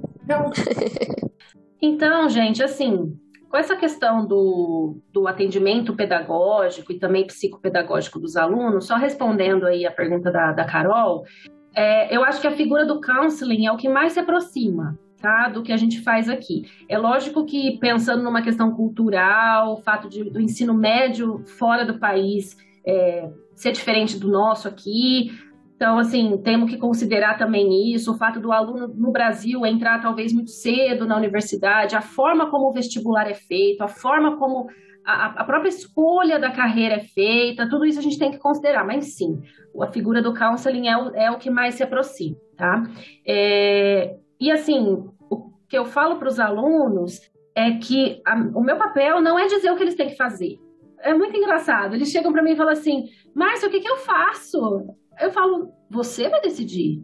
A minha tarefa é te mostrar as alternativas. A minha tarefa é te mostrar as consequências da sua escolha. Essa semana que passou mesmo, atendi um aluno que estava assim, num conflito. Ele não sabia se ele aplicava para uma entidade, para ser presidente da entidade, se ele ficava na IC dele, que ele tinha conseguido uma IC e tudo mais, com possibilidade de bolsa, ou se ele investia na ideia de fazer o intercâmbio. Então, assim, geralmente essas dúvidas, essas questões, perpassam a vida do estudante universitário, porque pela primeira vez na vida, na universidade, ele vai ter que fazer escolhas. Porque até então, no ensino médio, você vai indo, né? Assim, você tem que fazer a grande escolha, que é a escolha profissional, mas tirando essa, você faz as disciplinas que a escola manda você fazer. Não tem essa de escolher disciplina, né? Tanto você que só agora. precisa assim, aparecer, literalmente, to- você só precisa aparecer, né? Só precisa aparecer e tirar nota. Aham. E se você não aparece, sua mãe te manda aparecer, né? Seu pai, sua mãe. Agora na universidade é muito você. Ninguém fica sabendo se você falta ou não. Seus pais não ficam sabendo o tempo todo, a não ser que você more com eles, né? Então essas coisas é, é, parecem coisas pequenas, mas isso algumas pessoas não lidam tão bem. Então poder falar sobre, né? Quando o aluno fala sobre isso, ele elabora. E aí o aluno falou, ai, você não pode falar o que, que eu faço, né? Eu falei, não, minha tarefa não é essa, minha tarefa é, é te ajudar a pensar nas possibilidades. E geralmente eles super gostam dessa conversa, porque é, às vezes eu proponho coisas que eles não tinham pensado. E quando eu trago, por exemplo, a questão do plano de estudo, então, assim, uma das coisas que eu mais faço na faculdade é plano de estudo, porque eu faço o plano de estudo tanto para os alunos que pedem o plano de estudo, como também para aqueles alunos que estão numa situação que a gente chama de vulnerabilidade acadêmica. Aluno que está para jubilar, aluno que está para tá reprovando em tudo, aluno que saiu e voltou, aluno que foi para intercâmbio voltou. Então, assim, eu faço muito plano de estudo. E aí, no plano de estudo, ele consegue visualizar o que, que é esperado dele semestre a semestre. É diferente de você olhar para uma matriz curricular. Porque a matriz curricular, aquele modelinho ali, né? Você vai fazer isso, depois você vai fazer isso. Isso funciona com o aluno que é o aluno padrão, vamos dizer assim, o aluno que não pega nenhuma DP. Agora, o aluno que vai indo e pega uma DP, aí ele tranca uma disciplina, ele vai ficando com a, com a grade um pouco bagunçada. Então, então, fazer o plano de estudos é isso. E, e assim, essa questão da valorização, que nem vocês falaram, né? Ah, é, o pessoal não valoriza mesmo porque é um trabalho que fica muito ali no. fica muito no individual. Né? E às vezes o docente ele não tem condições de atender o individual. Porque todo aluno vai chegar para o docente e vai falar assim: ah, não posso fazer a prova. Ah, por que não?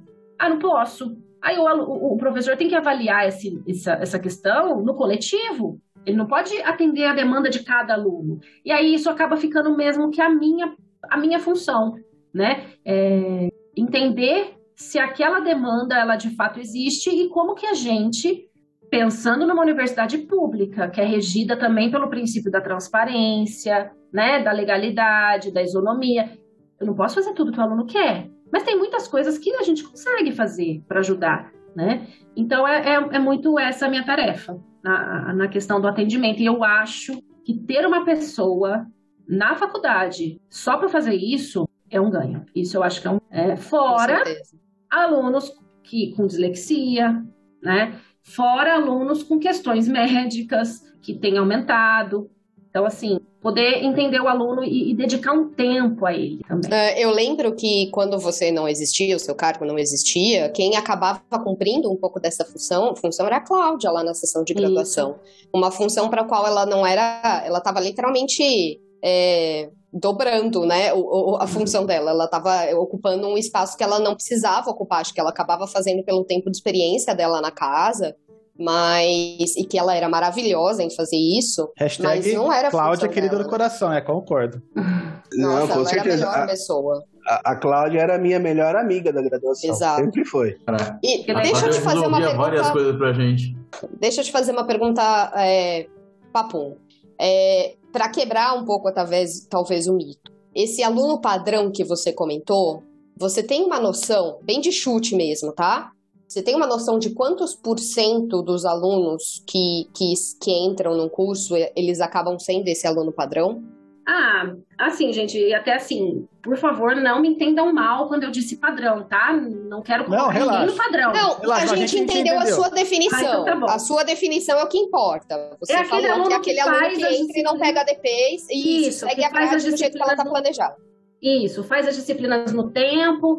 É, esse aluno, vou dizer que hoje é uns 70 por 70, Tá. 80 por aí. É, é, esse é o meu ponto. É, você vê que existe uma porcentagem significativa de pessoas que precisam desse tipo de serviço que você está prestando, né? Uhum. Então, vem daí a importância é, É. de- de- é, desse aconselhamento, né? Ou seja lá qual for o nome que a gente Não, e mesmo esse aluno que faz as disciplinas no prazo, que não, que não pega DP, ele também precisa ser ouvido, porque às vezes também às vezes é esperado dele muito, porque ele é um excelente aluno e aí fica todo mundo esperando. Você não vai fazer isso? Você não vai para fora? Você não vai começar seu estágio? E às vezes ele não sabe o que ele quer. Né? Então, para esse aluno também tem uma Nossa, demanda de atendimento. Né? Uhum. Então, eu acho assim, é, a gente tem que atender o aluno que aparece. Também não pode ficar esperando, ah, não, eu só quero o aluno tal. Né? A gente tem esse aluno Uma- hoje. Uma coisa que eu sofri na, na época, né, era tipo, sofri assim, entre aspas, né? Mas uma pressão era do tipo, você não vai para a indústria?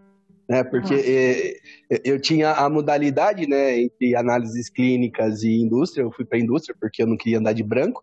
E aí, esse esse sim foi o motivo, tá? Não tinha nenhum outro específico. Aí Ah, hoje e- você anda de branco todos os dias da sua vida e você fica Não pagando a boca, né, amiguinho? Não ando, eu não ando de branco, odeio, porque parece um pai de santo, não vai, mano, não vai. E Mas não tem bem. nenhum preconceito contra pai de santo aqui, né, João? Não, não, Sem, não. sem questão religiosa, por favor. Oh. Não, não, não, não, Por não é um favor. preconceito. Não, não é um preconceito, pelo amor de Deus. Mas entenda que é, não vai. Aí, a, a- a- como eu escolhi indústria, né? Todo mundo fala: ah, você não vai pra indústria, você não vai pra indústria. Eu falei: não, mano, eu não gosto de indústria, eu gosto de SUS, eu gosto de trabalhar no SUS e tal. E, e também eu não tinha contemplado dessa modalidade, né? Mas é, era uma pressão. E talvez se, se houvesse esse cargo nessa época, poderia me esclarecer muitas coisas. E eu até fui, eu busquei algumas matérias na, na análises clínicas para fazer e tudo mais, mas era uma coisa que eu não tinha, né? Não tinha essa percepção e era uma coisa que, ah, conversando com minha orientadora na época, conversando com, com a Vânia, né? A Vânia me ajudou muito, né? E, e faltou, né? Eu acho que, que nessa época ali, para mim, naquele momento que eu precisava, faltou dessa pessoa para trocar essa ideia. No meu caso, Aí, eu vou cortar o mentira. no meu caso, foi a pressão para fazer iniciação científica. A iniciação científica eu só fui fazer porque eu era pressionada mesmo. Ela não teve- Foi interessante, foi muito importante, porque eu acabei no laboratório da Julieta, que foi sensacional, assim, a experiência mudou a minha vida. Mas eu acho que eu não teria feito IC se eu tivesse feito farmácia aqui em São Paulo. E é exatamente isso, as decisões. Aí, no final das contas, para mim, também eu acabei indo fazer disciplina na enfermagem, porque faltou disciplina, eu senti que faltou disciplina, eu fui fazer disciplinas de humanas na enfermagem na época também. Enfim, vai lá, mentira. Não, tranquilo, não. Comentando um pouco no, do que a Márcia falou, né? Eu acho que o que eu mais estou trazendo aqui é a experiência que eu estou vendo fora, que eu realmente não esperava. Isso que a Márcia falou de que o aluno não tem contato ah, com a disciplina, né? Como funciona a faculdade ah, na graduação, você não vai ter contato em nenhuma. Tipo, eu não tinha contato no do doutorado, não tinha contato no mestrado, não tinha contato no pós-doc. Agora que eu passei pro outro lado da cortina, gente, nossa, gente, quanta reunião que existe nesse mundo, né? Mas o, o, o interessante daqui também, esse negócio de mentoria, de novo falando daqui, né, a gente tem um negócio, um programa de mentoria muito forte, em que, mais uma vez, eu não tenho opção de não participar. né? Todos os professores do departamento participam. Né? Você tem sua quarta-feira de manhã é separada para você falar com seus com, com os alunos que você dá mentoria. Né? Então eu tenho de entre 20 e 30 minutos para falar com, com os alunos a cada três ou quatro semanas. Né? Eu tenho, tipo, eu, eu, eu dou mentoria para uns sete alunos do primeiro ano, sete do segundo, do terceiro não, mas eu dou tem aluno de mestrado, aluno da parte de, de, de saúde, né? E, e, e assim, eu não estava esperando, né? Porque assim, eu tava esperando, que nem falou, aluno padrão, né? Mas aí você tem um aluno que, tipo, tem, tem aluno que tá, tá casado, três filhos, só fazendo a faculdade, tá tendo que pagar a faculdade e trabalha à noite. Tá No turno da noite, te- vai na faculdade da manhã e, e eu, gente, o que eu vou falar pra essa, pra essa pessoa? Aí eu tá, aí outro aluno tem não sei o que. Aí tem aluno que, como a Márcia falou, já tem uma, algumas, ah, alguns diagnósticos de, de de saúde mental, então tem que trabalhar com isso. Né? Tem, tem um aluno para mim que foi semana passada, virou, ô professor, desculpa aí, eu não sei se eu vou conseguir entregar o trabalho a tempo, porque é que eu tô com uma ordem de despejo, eu não tô conseguindo achar uma casa. O que que eu falo pra esse cara? Cara, desencana. O negócio não vai dar. Esse não vai dar nem nota. Entrega atrasado. E assim, eu ainda fiquei conversando com o aluno e ele, ele fez questão de entregar no dia ainda. Ô, professor, eu entreguei, eu entreguei aqui, assim, vez de. Era pra fazer a meia-noite, eu consegui terminar só às duas da manhã, mas tava no sistema já. Eu, porra, valeu, cara. Nossa, valeu. Não, eu tô. Pode ficar tranquilo, vou ler. Né? Eu, eu, tipo de coisa assim, eu não tava esperando, eu não, eu não fui preparado para isso. né? A gente tá tendo treino, tudo, mas assim, é, é aprender meio que fazendo, pedir conselho, sabe? Eu pergunto pros outros professores o que tá acontecendo, coisa que eu, assim, eu, eu nunca tive contato antes, tô tendo agora. É meio o episódio que a gente conversou lá com a Tchak, né? Que é a vida real acontecendo, né? Exato. E, e, além disso, tem uma carga psicológica, né? Porque você que pode dizer isso melhor pra gente, Márcia. Você, você comentou sobre psicopedagogia no começo. É bem isso, né? Todo mundo tem uma vida real acontecendo enquanto tá tentando passar pela faculdade ou chegar no final da faculdade, tem muitas coisas para lidar. Tem gente que tem menos, tem gente, assim, as pessoas lidam de diversas formas, também tem que considerar isso, né? Tem gente que a vida tá só tiro, porrada e bomba e a pessoa tá sorrindo. Tem gente que, sei lá, tem, proporcionalmente comparando, tá com uma vida muito mais tranquila, mas tá sofrendo. Como é que você vai conseguir, é, como profissional, receber essas pessoas e, e lidar com as questões que elas estão trazendo para você, né? Fazer o acolhimento, fazer escuta. Enfim, é, sem entrar no âmbito de CVV aqui. Márcia, a bola é para você. Fala qual é o top 5, Márcia. Tô curiosa. Então, eu deixei por último o meu, meu último lugar, então, do top 5 é um assunto polêmico, tá? É, avaliação Vai ser mais continuada. uma hora de podcast discutindo Eita! isso. Desculpa.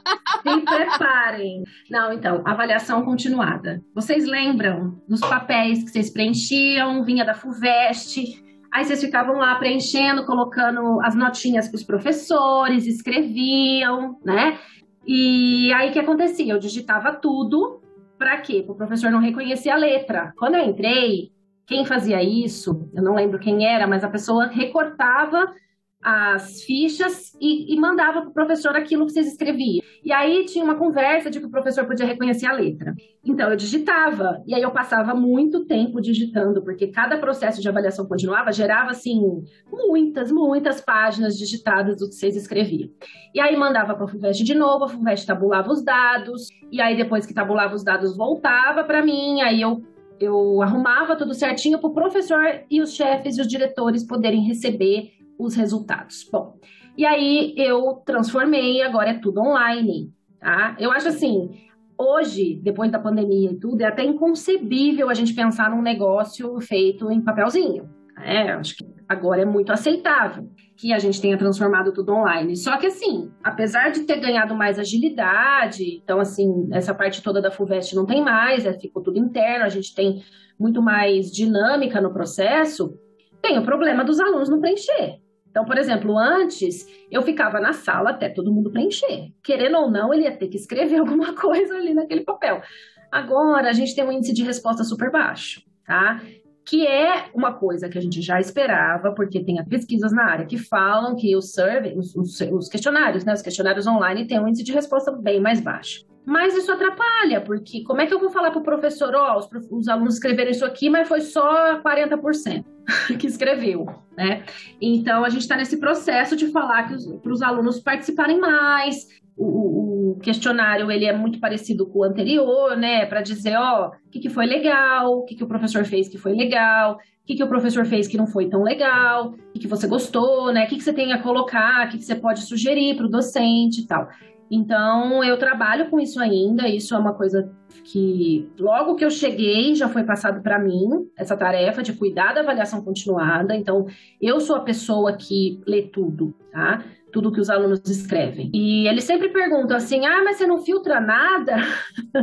eu não filtro nada. Tudo que o aluno escreve, eu acho que se ele escreveu, ele tem direito que aquilo chegue até o docente. Eu só filtro assim se for palavrão, sabe? Um, uma palavra muito de baixo calão, assim, que não, não colabora com o docente, sabe? Aí tudo bem, eu tiro. Mas o resto vai tudo. Então, agora é online, então os alunos preenchem, chega para o docente.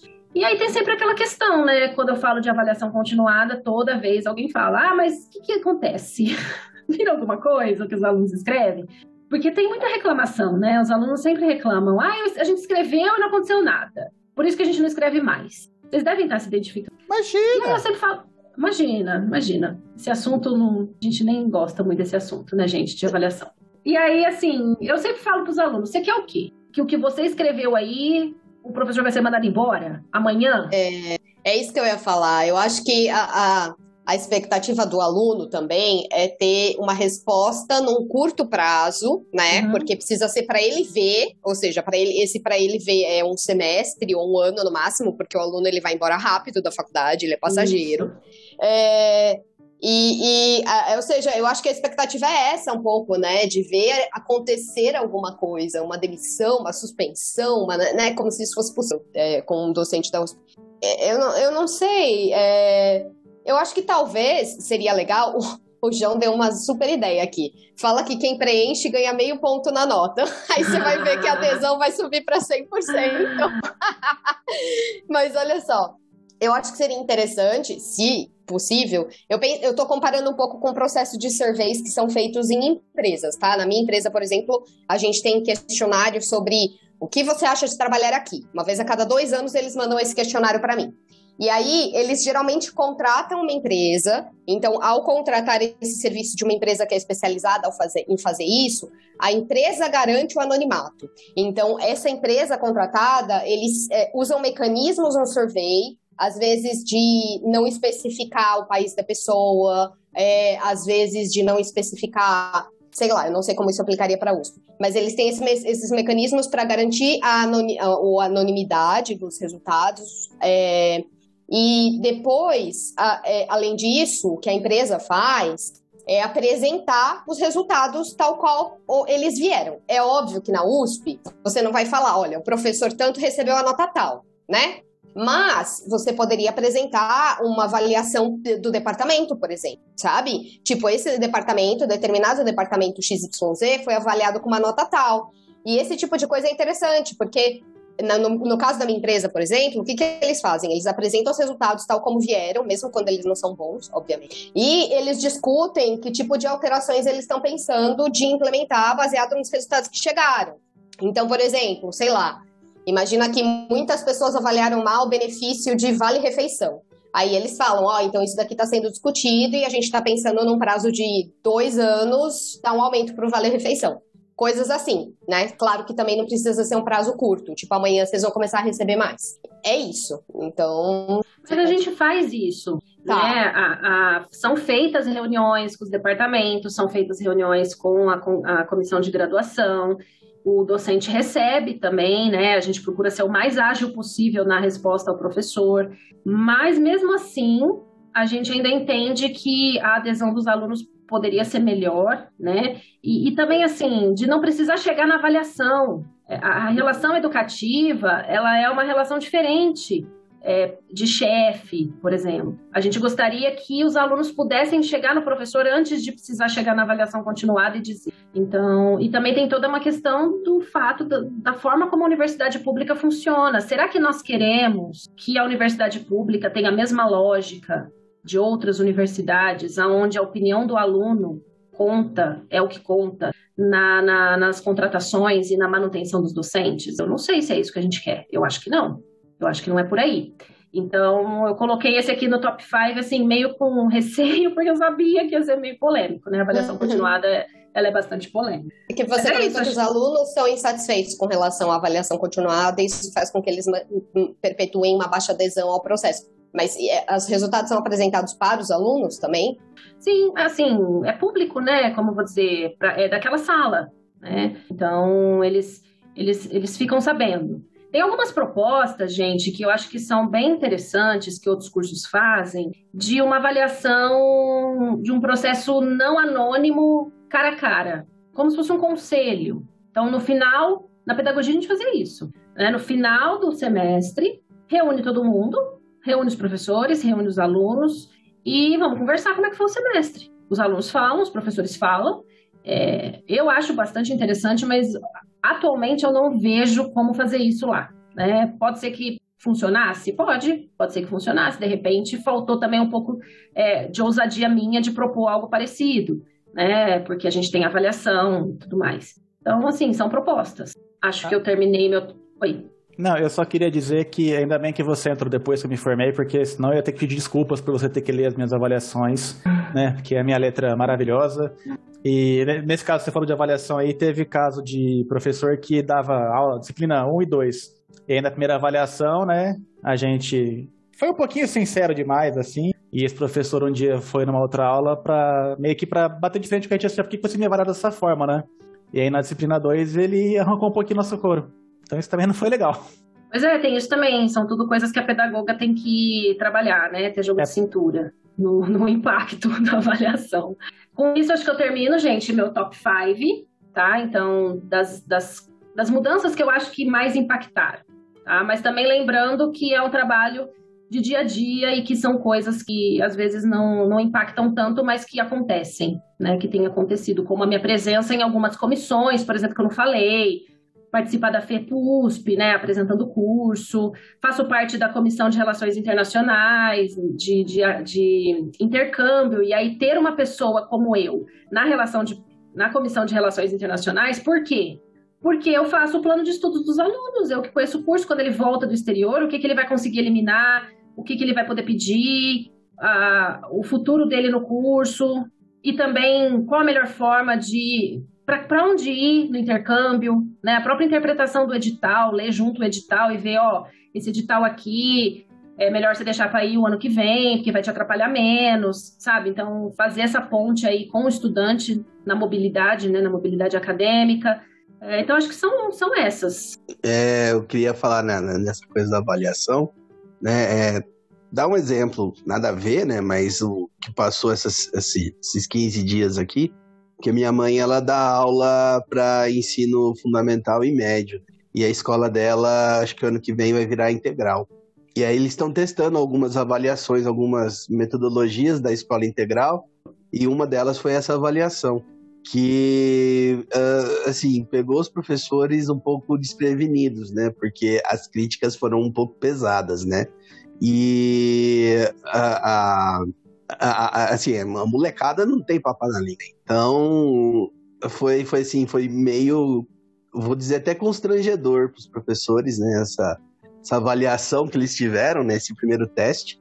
É claro que acho que tudo faz parte do aprendizado, né, até mesmo de quem é, gerindo isso daí, né, mas uh, é sempre uma, uma faca de dois gumes, né, porque às vezes o professor está lá se matando, né, ainda mais agora, nessa questão da pandemia, que, por exemplo, minha mãe tem mais de 60 e ela tem que lidar com toda essa tecnologia, toda essa coisa, né? E outros professores também, né? Uh, então, uh, o impacto uh, foi complicado porque eles se esforçaram sobre-humanamente, né? E a resposta não foi tão legal. Então, é, é, é complicado, né?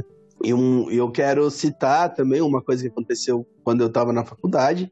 Uh, uma matéria lá, XYZ, eu, a professora fez um, uma avaliação, fez uma prova lá muito complicada, assim, tinham coisas que ela não tinha falado em aula e ela pediu na prova, é, e, e calhou de, na época, também ser presidente do centro acadêmico, né, e, nossa, foi um forfé na faculdade, eu sei que a professora teve que dar outra prova pra gente. Né? Então, uh, esses processos de, não vou dizer contra, né, aluno versus professor, né, mas são as coisas que podem acontecer no, na, na, na, na faculdade ou até mesmo no, no, na escola, né. Só para comentar um pouco nisso, João, né? Achei bem interessante a Márcia falando disso, ainda mais porque agora eu tô, tô do outro lado, né? E eu tô muito novo no outro lado ainda. É, eu tive uma. Eu tava conversando com a Carol mais cedo essa semana. Eu tive uma, um feedback bem ruim essa semana, assim. Eu não tava esperando, né? Porque tava, tava tudo indo bem, de repente um feedback ruim pra caramba. E, e, minha, primeira, minha primeira reação foi muito ruim, né? Pô, tô, tô me matando aqui, trabalhando de sábado, trabalhando de domingo, 10 horas da noite, domingo, tô fazendo slides, que tá falando, né? Aí eu parei, dei uma respirada, né? conversei com os professores também, né? Estava pensando na vida. Mas uma coisa que eu nunca tinha, não tinha, não, não tinha parado de pensar é que para alguns alunos eu não sou o cara que está lá para ajudar ele a, aprender, né? Para alguns alunos eu, eu sou o, o cara que está guardando o portão, né? Ele, ele, quer, ele quer se formar, ele quer o, o, o diploma dele, ele não tem tanto tempo assim para se dedicar. E quando eu, da minha disciplina não é assim tão interessante para ele, ele quer fazer o mínimo possível passar, né? E se eu estou exigindo para ele mais do que ele quer dar, ele não quer, ele não vai gostar, né? Porque ele não vai me ver como um aliado dele que quer ensiná-lo. Ele vai ver como o cara que ele tem que passar para conseguir o diploma, Né? E essa foi uma relação que, assim, que com certeza não é a relação que eu quero ter com os alunos, né? Ah, pelo menos a maior parte dos alunos até onde eu vi estão indo legal, eu estou dando todo o suporte que eu posso, mas que me, me ofendeu bastante no primeiro momento. Eu, cara, eu estou tentando te ajudar o que você está fazendo, né?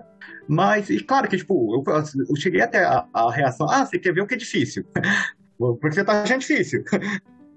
Te dar uma defesa pra você largar a mão de ser besta, né? Não, aqui, não, aqui nem pode porque tem todo um sistema de você não é, você não é a única pessoa que avalia o aluno, né? Toda toda toda é, prova é avaliada por pelo menos dois professores, para você e os dois professores têm que concordar com a nota para ter menos chance de você ter essa, essas coisas de. de para evitar retaliações, né? Uhum. Sim, sim. Tipo, você não tá nenhuma nota a mais se você vai com a cara do aluno, não, não, não, nem dá zero, porque o aluno. Peraí, mas você não tá aquele aluno ali, só você vai a mesma coisa, você deu nota, por que pra esse aqui você não deu? Sabe? Então, tipo, os dois professores têm que concordar, e normalmente o professor que, que vai, que, que vai, é um professor mais, assim, também tem disciplina na área e tudo mais, né? Então, já, eu tava trabalhando com isso no, no semestre passado uh, que eu, eu acho bastante, protege o aluno. Né? Mas essa é uma coisa que, putz, cara, é, o professor também está fazendo o melhor que ele pode, né? Pelo menos eu espero, né? O cara que fica lá e dá aula. E, putz, eu parei, mas me, me magoou, assim, eu fiquei magoado mesmo, eu tava, tô me esforçando aqui, né? Mas eu parei para ver, é, para esse aluno, eu não sou, eu não, eu não, eu não sou um aliado, né? Uh, e tem outra coisa também, claro, a disciplina é difícil, né? eu tento fazer ela fácil, mas ela é difícil. E se um aluno não tem todo o background que ele deveria ter, né, para a disciplina, vai chegar ali e ele vai ter que dar o jeito dele, né? Porque, assim, ele já deveria saber. ele já deveria saber algumas coisas. Se ele não soube, né, mesmo que eu aponte ele atrás, ele não, não, não, vai querer, né? E essa foi uma coisa que, assim, eu ainda estou aprendendo a trabalhar, não falo que eu sei não, mas uns dias pensando já deu uma ajudada. É, eu acho que eu acho que tem coisa que faz parte do, da relação. Né? A gente sempre vai ter os professores, a gente sempre vai ter os alunos, e essa luta e essa disputa, até por conta dos papéis, né?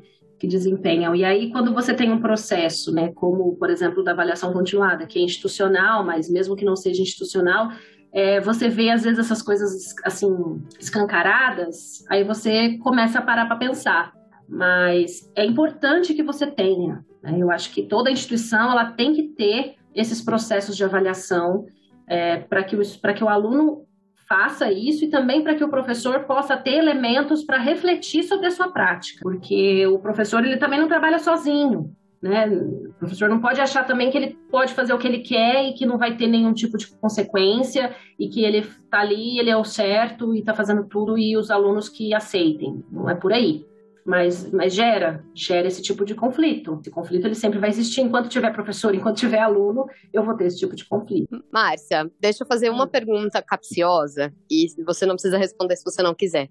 É, e eu vou perguntar não só em termos de Faculdade de Ciências Farmacêuticas de Ribeirão Preto, tá? É, que ferramentas a USP dá para os alunos? Vou tocar nesse ponto do, do, do da retaliação, tá? Então, que ferramentas a USP como instituição dá hoje, em 2021, para evitar abuso de poder por parte dos docentes, tá?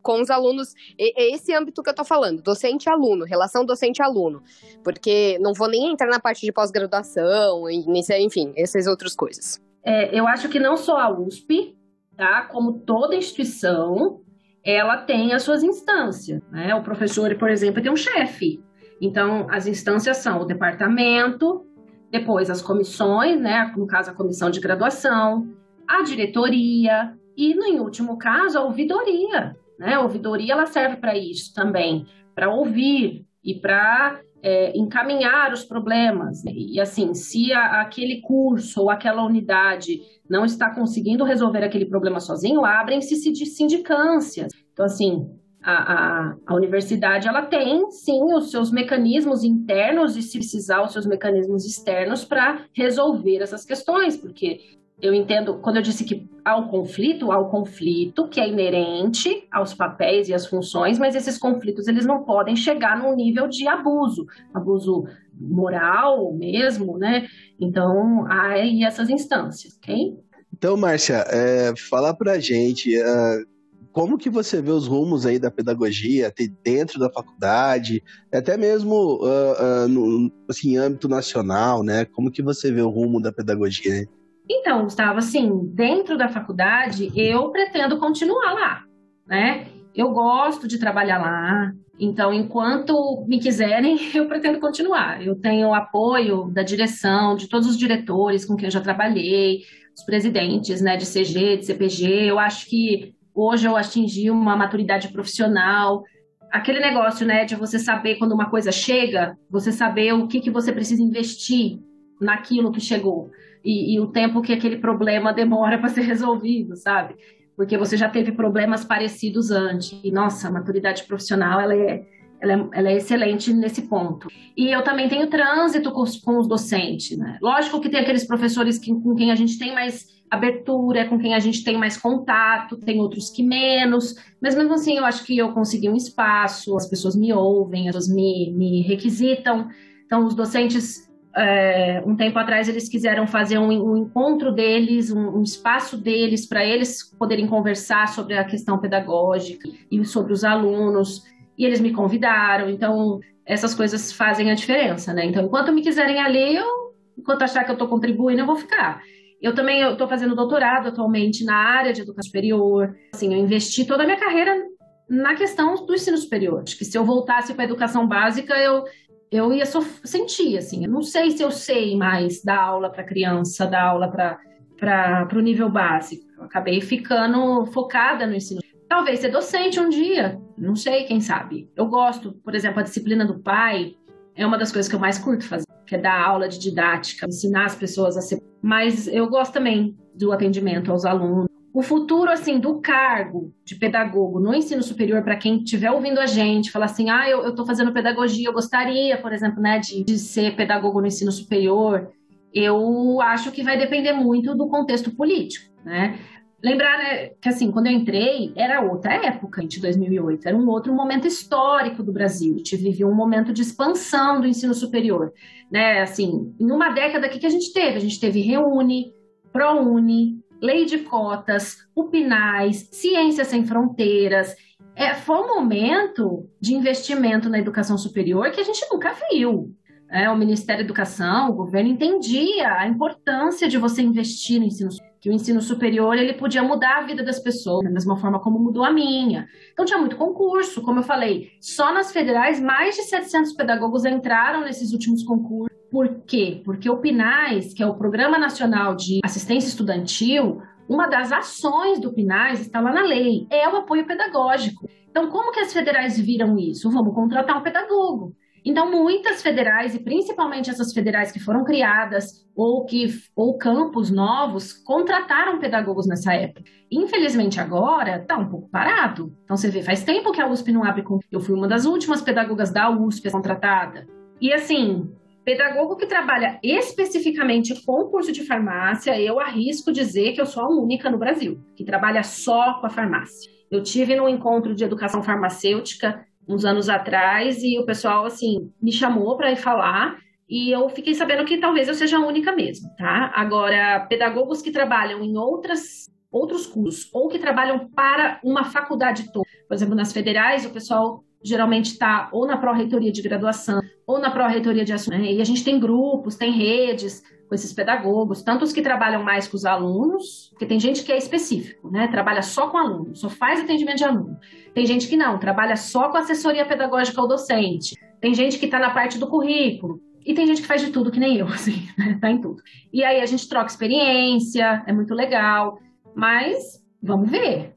Agora, o curso também, né? de pedagogia no Brasil está passando por um momento complexo, diz respeito à, à, função do pedagogo. Eu não sei se vocês sabem, mas o curso de pedagogia no Brasil ele forma tanto o professor das séries iniciais, que é o cara que vai atuar com a educação infantil, ensino fundamental, né, o primeiro ciclo né, do ensino fundamental 1 que a gente e nas modalidades como educação especial, educação de jovens e adultos, profissional, educação profissional, mas também forma o pedagogo, que atua na gestão, na orientação, na supervisão, que é o cara que vai ser o diretor da escola, é o cara que vai trabalhar na orientação pedagógica. Ele é generalista igual de vocês. há um tempo atrás você escolhia. Então você entrava para fazer pedagogia, você escolhia se você ser professor das séries iniciais ou, ou outra modalidade. Agora não tem mais, é generalista. Então é, vocês sabem que em quatro anos não dá tempo de você. Cada curso vai fazendo as suas escolhas curriculares. O meu curso ele foi extremamente completo. Eu tive a oportunidade de ter uma disciplina sobre EJA, uma disciplina sobre educação especial, mas não são todos os cursos que têm isso. Além disso, no Brasil, gente, a maior parte dos pedagogos e dos professores eles são formados nas instituições privadas. Tá? Esse já é uma realidade, já é um dado real que a, a, a maioria massacrante dos das licenciaturas estão na iniciativa privada. Essa é uma característica do ensino superior brasileiro, de estar na iniciativa privada. E, assim, a educação no Brasil é uma guerra por dia. A gente acorda de manhã pensando qual vai ser hoje, qual vai ser o retrocesso de hoje que nós vamos enfrentar. O que está em alta agora são essas mudanças recentes, como a Base Nacional Comum Curricular e a reforma do ensino médio. E acho que o pessoal ainda não acordou, principalmente os professores do, do superior, ainda não acordaram para o impacto, assim, a hecatombe, a bomba atômica que vai ser essa reforma do ensino para o ingresso, né, que é uma reforma curricular muito grande, uma, uma proposta assim que vai contra tudo que a gente acredita, que principalmente a escola pública vai, vai ser um impacto gigante.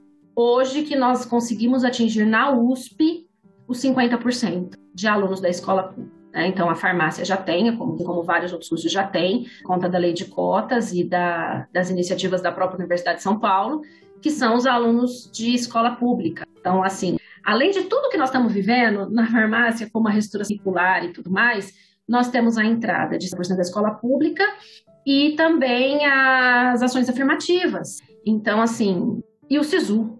E o, a gente tem alunos do SISU. Então, coisas que antes era muito pouca gente, agora a gente tem muitos alunos de outras regiões, Nordeste, Norte. É, semestre passado tinha um aluno que ia sair lá de Manaus para ter aula prática, ia, ia vir de carro, ia atravessar o Brasil para ter aula prática. Então, assim, são coisas que é, é reflexo dessas novas coisas. Então, a gente vive tudo isso. A gente está no meio desse, desse furacão aí, que é o governo atual. E a gente parece que a gente fica esperando ver o que, que vai acontecer. Esse é o futuro. Saudade quando o problema era escola sem partido, né? É. Não, nem me fala. Nem me é, fala. Nada é tão ruim que não possa piorar, né? É, é complicado. Em outras palavras, o que você está trazendo é que é, tem, claro, um desmonte da educação, assim como de muitas outras áreas que o governo Bolsonaro fez, e é complicado ter noção do que, que o futuro traz sem porque esse futuro ele está muito relacionado mesmo a quem vai ser o próximo presidente. É, Para entender se a tendência vai ser a de continuar o desmonte ou se de repente vai entrar uma outra pessoa e seja lá qual for a outra pessoa, o que, que essa pessoa vai conseguir fazer, né? É, nunca foi fácil, tá, gente? A gente na educação a gente está acostumado é com isso mesmo, é com pouco dinheiro, fazer tudo na rádio, é o que a gente está acostumado.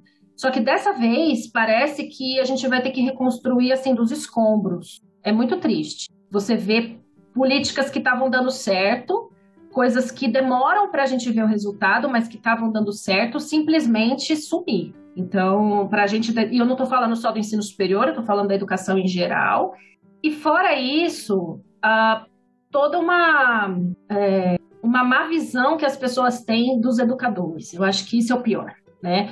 É, o como que conseguiram colocar o professor como uma pessoa uma pessoa subversiva e, e uma pessoa que, que perigosa, sabe? Isso não é só Brasil, isso é isso tem acontecido em outros lugares. E, e eu acho que assim vai demorar muito, muito tempo para a gente se recuperar disso. Não, se tem gente que acredita que professor da USP planta maconha na universidade para consumo. Pois é. Imagina, né? Que o professor da USP tá talvez no topo da cadeia alimentar ali dentro da, dos docentes, né? Imagina o que, que, que, que, o resto não é. Pois é, e é uma categoria desunida e foi desunida propositalmente, né? Então, assim, os professores não se, não se aliam mais, não se filiam aos sindicatos, não se filiam a associações. É, o, o professor universitário também é uma carreira muito individual, a pessoa luta sozinha. e isso é ruim, porque também não, não se vê como grupo, e aí se eu não me vejo como grupo, eu não, eu não luto pelo grupo. E tem a questão da área, né? A área da educação, os pedagogos da área da pedagogia sempre, sempre lutaram, sempre fizeram as mobilizações, e os, os professores das outras áreas meio que ficavam olhando e vendo a gente como baderneiro. Isso E é- agora Isso faz farmacêutico em geral, que coisa, não?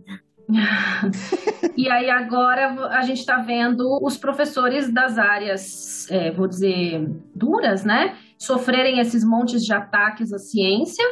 Poxa, mas então vamos lutar junto, né? Vamos entrar aqui com a gente, porque a gente está tá lutando desde o começo. então vamos lutar aqui com a gente. Então, assim, é- eu não sei, gente, é, é, é difícil, é desanimador. Tá? É desanimador. Mas é, como eu vim falar também de Paulo Freire, a gente não pode desanimar. Sabe? Mentira. Então, Seja breve no seu Só- comentário que eu quero ouvir sobre o. Paulo Freire. Ah, agora Não. eu tenho que ser breve, né, dona Carol? Seja breve. Toma! Eu sei, eu Falando em mereço. subversivo, né? Mas eu quero ouvir o Paulo Freire. Nossa, Carol, é, é- é que a gente quer ser muito. É, você, tem que dar dinheiro pra pessoa, mas você não dá intimidade. Ah, não, mas só queria comentar, né, que aqui, aqui né, eu no- na Inglaterra, o berço do neoliberalismo, né, onde a, a, a Margaret Thatcher reinou um bom tempo, e eu faço parte do sindicato dos professores, né, que é um dos sindicatos mais fortes do país, né, eu, eu não fui obrigado a entrar, né, não, ninguém é obrigado a entrar em sindicato nenhum aqui, eu entrei de bom grado, né, eu quando era postdoc eu pagava a- um incrível montante de zero libras esterlinas por, por todo o acesso ao sindicato. E aí, quando eu fui eu fui promovido, né? Aí ele falou: ó, se quiser continuar agora, você paga um pouquinho, que é, tipo, é muito menos de 1% do meu salário por mês. Não, ah, eu- eu- antes de bom grado. continuar, mentira. De Antes de continuar, eu só quero falar que zero libras esterlinas na, na cotação do real deve estar nos 25 mil reais. Cara, eu tenho, eu tenho acesso a advogado, eu tenho acesso a não sei o quê. Se, eu, se der merda com a faculdade, eu, eu sei, eu sei o cara, o seu representante da faculdade para procurar, né? E, e eu tive acesso ao plano de saúde, ao plano de saúde não, ao plano de aposentadoria um pouquinho melhor que, que não sei o quê, porque eles estão querendo mudar o plano aqui também, o sindicato tá lutando para não deixar. Então, assim, aqui nesses lugares comunistas, tipo a Inglaterra, tem sindicatos professores. E era isso. Paulo Freire, Paulo Freire, Paulo Freire. Ah, Eu, eu só quero fazer uma introdução ao Paulo Freire aqui, até para colocar na, no, no âmbito da farmácia, que tentar ler, né? Porque eu tentei ler e eu sempre tento ler Pedagogia do Oprimido, é, abriu a minha cabeça com relação a como eu devo me relacionar com, com o paciente. Então, eu acho que a pedagogia ela é muito importante para quando você vai lidar com outra pessoa né? Quando você vai tentar mostrar para a pessoa um caminho a se seguir para o bem da saúde dela. Então, Paulo Freire sempre me ajudou e eu, meu primeiro contato com pedagogia deprimida foi lá em 2005, Na Julieta? com a Julieta. Com E- a Julieta. É, não, é, com certeza. Culpa da Julieta. Na nossa iniciação científica. É daí que eu lembro do Paulo Sim. Freire também. E é exatamente nesse contexto que o João falou. Ela usava a, a ideia de tentar se inserir no mundo do paciente para poder trazer ele junto com você. Não era ser o profissional de saúde daquele que dá ordens. Tipo, partir de hoje o senhor vai ter que andar três vezes por semana, vai ter que dormir às 10 da noite e vai ter que tomar esse remédio cinco vezes por dia. Não era assim, né? Não era esse tipo de, de relacionamento que ela falava que a gente tinha que estabelecer com o paciente. Que bonito, gente. Eu fico bastante feliz, assim, de ouvir. Vamos então falar, né, de Paulo Freire. Ahn, eu acho, assim, que a grande pergunta, a gente teve aí o centenário do Paulo Freire no mês de setembro, e ao mesmo tempo que a gente teve muita mobilização das entidades da educação e também de outras classes de homenageá-lo, então tiveram muitas lives, muitas palestras que trouxeram aí a questão tanto da figura dele como do método e da pedagogia freiriana e de tudo do representante atuais. Mas a gente também teve muita mobilização contra, né, de pessoas falando: ah, não, ele não nos representa, ele não deve ser o patrono da educação. Na verdade, ele nem educador era, chegaram com essa, né? Dizendo que nem educador ele era, enfim. E aí a grande pergunta é assim: por quê que ele incomoda tanto? E a quem ele incomoda? As pessoas elas se sentem incomodadas e chamam também de comunismo, né? Uma educação libertadora, uma educação voltada para o povo, voltada para o oprimido, uma educação popular que chama as massas. E assim, gente, isso não é de agora, não é 2021, né? Temos que lembrar que na ditadura ele foi preso, ele foi exilado, achavam os seus livros subversivos, porque ele era um grande crítico também da educação, que ele chamou de educação bancária, ele cunhou esse termo, né, educação bancária, que é uma educação alienante. Pensa na, fazendo essa analogia, né, que ele fazia, como se o aluno fosse um cofre uma conta bancária e o professor fica depositando dinheiro. O professor que sabe deposita na cabeça do aluno que não sabe. E ele foi esse grande crítico. Mas outra coisa também que a gente tem que lembrar é que o Brasil, na época do Paulo Freire, é um Brasil muito diferente de hoje. Na época, a gente tinha quase 40% da população analfabeta. Lembrando que os analfabetos não, poderiam, não podiam votar. Isso muda tudo. Então, você falar de educação para as massas, para o trabalhador, uma educação alfabetizadora, e o tanto que essa alfabetização vai emancipar o sujeito, porque o sujeito vai poder viver no mundo letrado, lá em 1960 e hoje.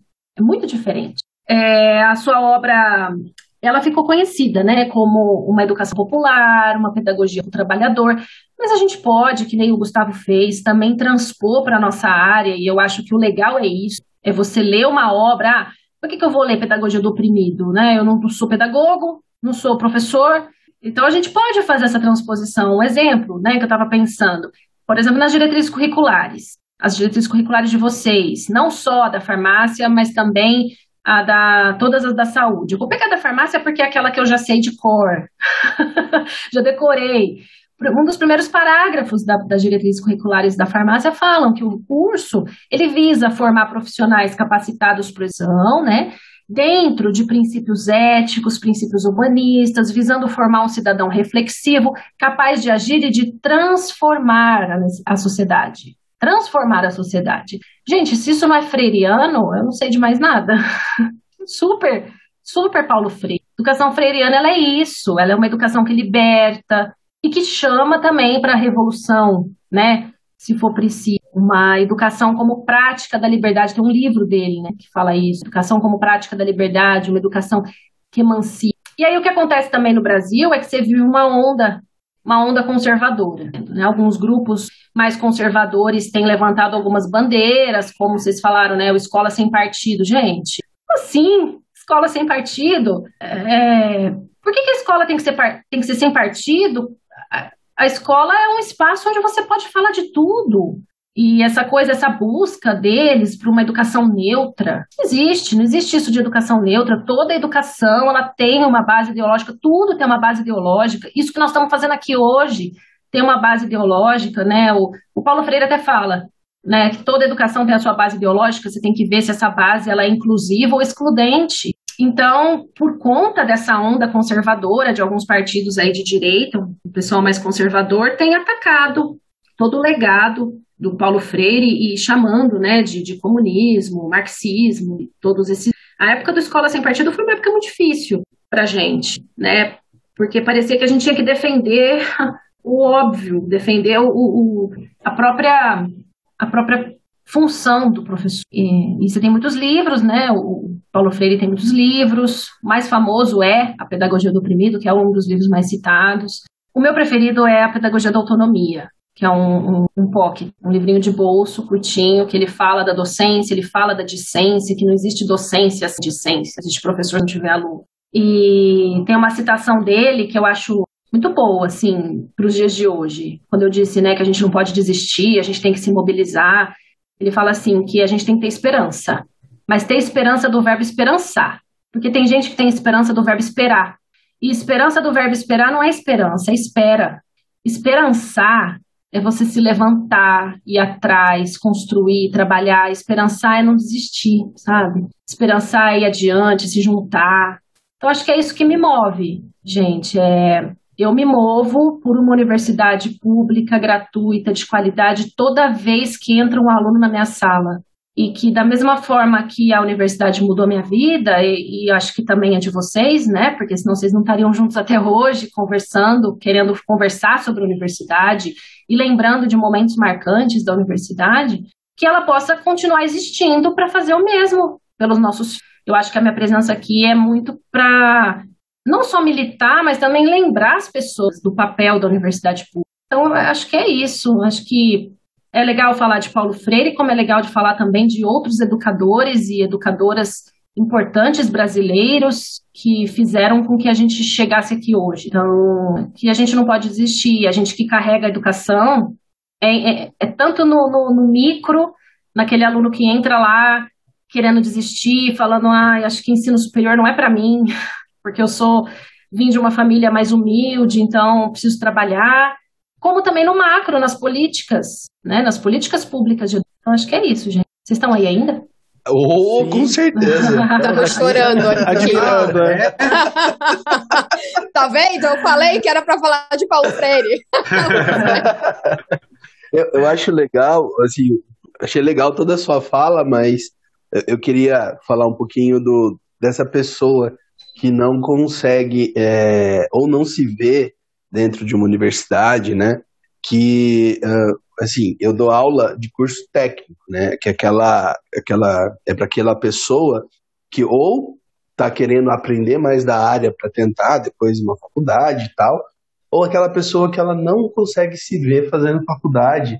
E eu tento mostrar, eu tento uh, uh, incitar ela a, a procurar mais, a, a, mostrar que ela sabe, que ela consegue, que ela se ela ir atrás, né? Então é um, é um público até um pouco é, que perdeu a esperança mesmo de viver uma vida melhor através da faculdade, mas ela ainda não desistiu, né? Então, por isso que está procurando o curso técnico. E, e, e, é importante, porque no nosso país, uh, tudo bem que, sei lá, nos últimos 20 anos aumentou o número de pessoas na universidade, mas agora, né, nos últimos dois anos, isso diminuiu muito. E eu percebo essa falta de esperança. E é, é, é complicado. E é difícil, porque você tenta trazer aquilo para a pessoa, né? E tenta estimular ela, né? Falar, olha, gente, farmácia, isso aqui. Não é só você ficar lá no balcão e entregar um remédio, e inclusive está errado, né? Você tem que melhorar isso tal. E, e é um desafio, é um desafio que às vezes a gente fica desanimado, mas tem que, que lutar, né? que a gente. E eu também vejo isso como um papel meu, é, como eu fiz universidade pública, é um papel que eu tenho que. É, não é que eu tenho, né? Mas é o que eu vejo que é, é, eu tenho que devolver para a sociedade de alguma forma. Então, é, é, é dentro de, dessas coisas, dentro dessas ações, que, que a gente tenta melhorar, né? E é muito importante. E essa reflexão que você trouxe para a gente em todo esse episódio, para mim foi sensacional e e eu fico feliz, né, quando a gente traz alguém da, da que está na faculdade hoje militando como no ensino, né? É, todos os professores que a gente trouxe aqui para falar do ensino hoje, como está na faculdade, até comparando como foi a nossa faculdade, né? É, é, é legal que uh, uh, eu posso olhar hoje para a Faculdade de Ciências Farmacêuticas de Ribeirão Preto e, me, e sentir orgulho. Orgulho de que uh, aquelas discussões que a gente começou lá no centro acadêmico, no, no, no é, com os representantes discentes, né, as coisas que, ela, que a gente tentava levar para a faculdade, que aquilo deu um fruto. E hoje em dia, a gente até brinca aqui, né, que a gente tem inveja da, das aulas que a gente não tem, né, e, e, eu posso falar que eu tenho, hoje eu estou com inveja da estrutura que a faculdade tem hoje e que não tinha na época. Né? E, e é isso, para mim, é muito gratificante. Eu também. Eu Temos episódio, eu acho. Temos episódio. que episódio. Sensacional. Não era nem pra ter participado. eu não tô nem aqui, é mentira. Eu não tô nem aqui.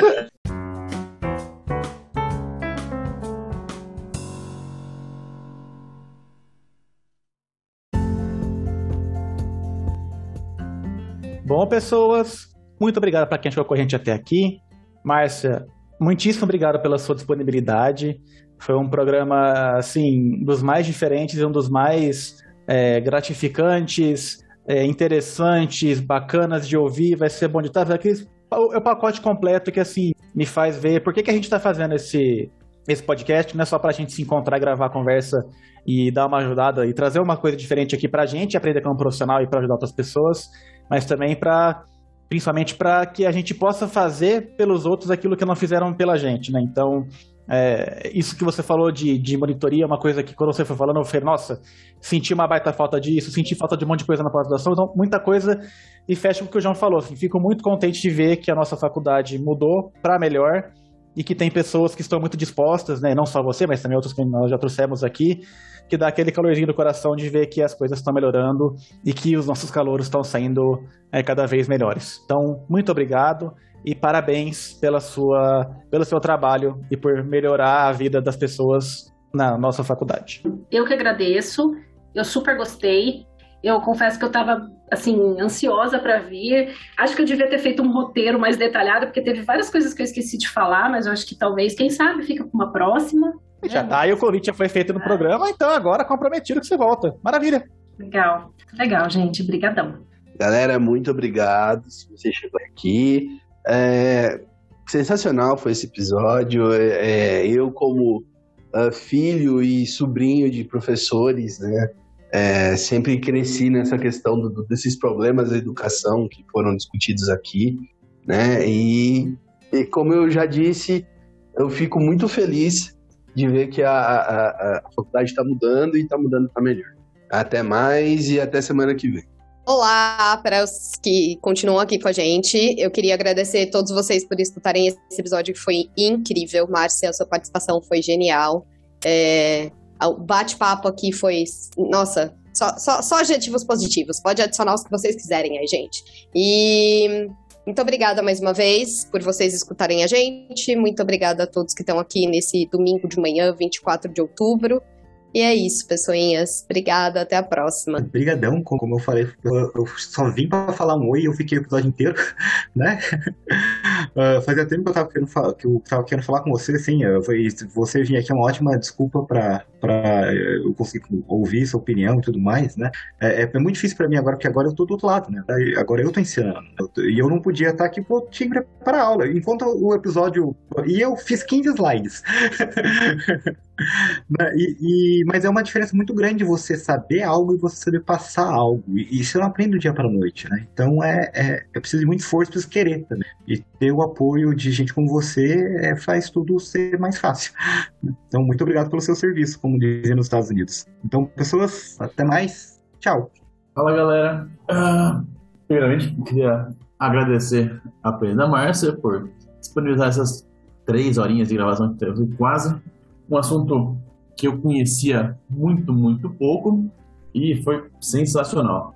Na verdade, não tem muito mais o que elogiar, porque vocês já falaram previamente e expressa a minha real consideração em relação a esse episódio. A última fala do, do Johnny foi fantástica, é muito bom ver que a, a faculdade está evoluindo de maneira positiva, claro.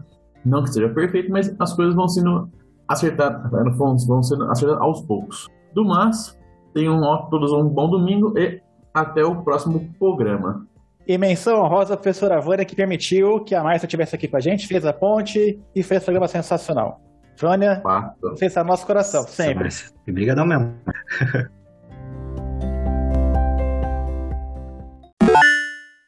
Eu acho que não tem a pergunta no, no, no chat, né? Tá bom. Tô tentando colar aqui, Gê. Vai, foi. Não. Foi. Foi. Vai lá, João. Ai, peraí. Vocês querem que eu mesma me pergunte? extra! Falta de profissionalismo, Eu gente. Ai, que vergonha, Márcia. Tá. Eu, eu comecei a ler a quarta pergunta, falei, não, tá errado. Ai, vai, João, você já sabe qual? Já, já. Tá. Ai, peraí. Eu, às vezes eu me confundo nesse zoom aqui no celular também.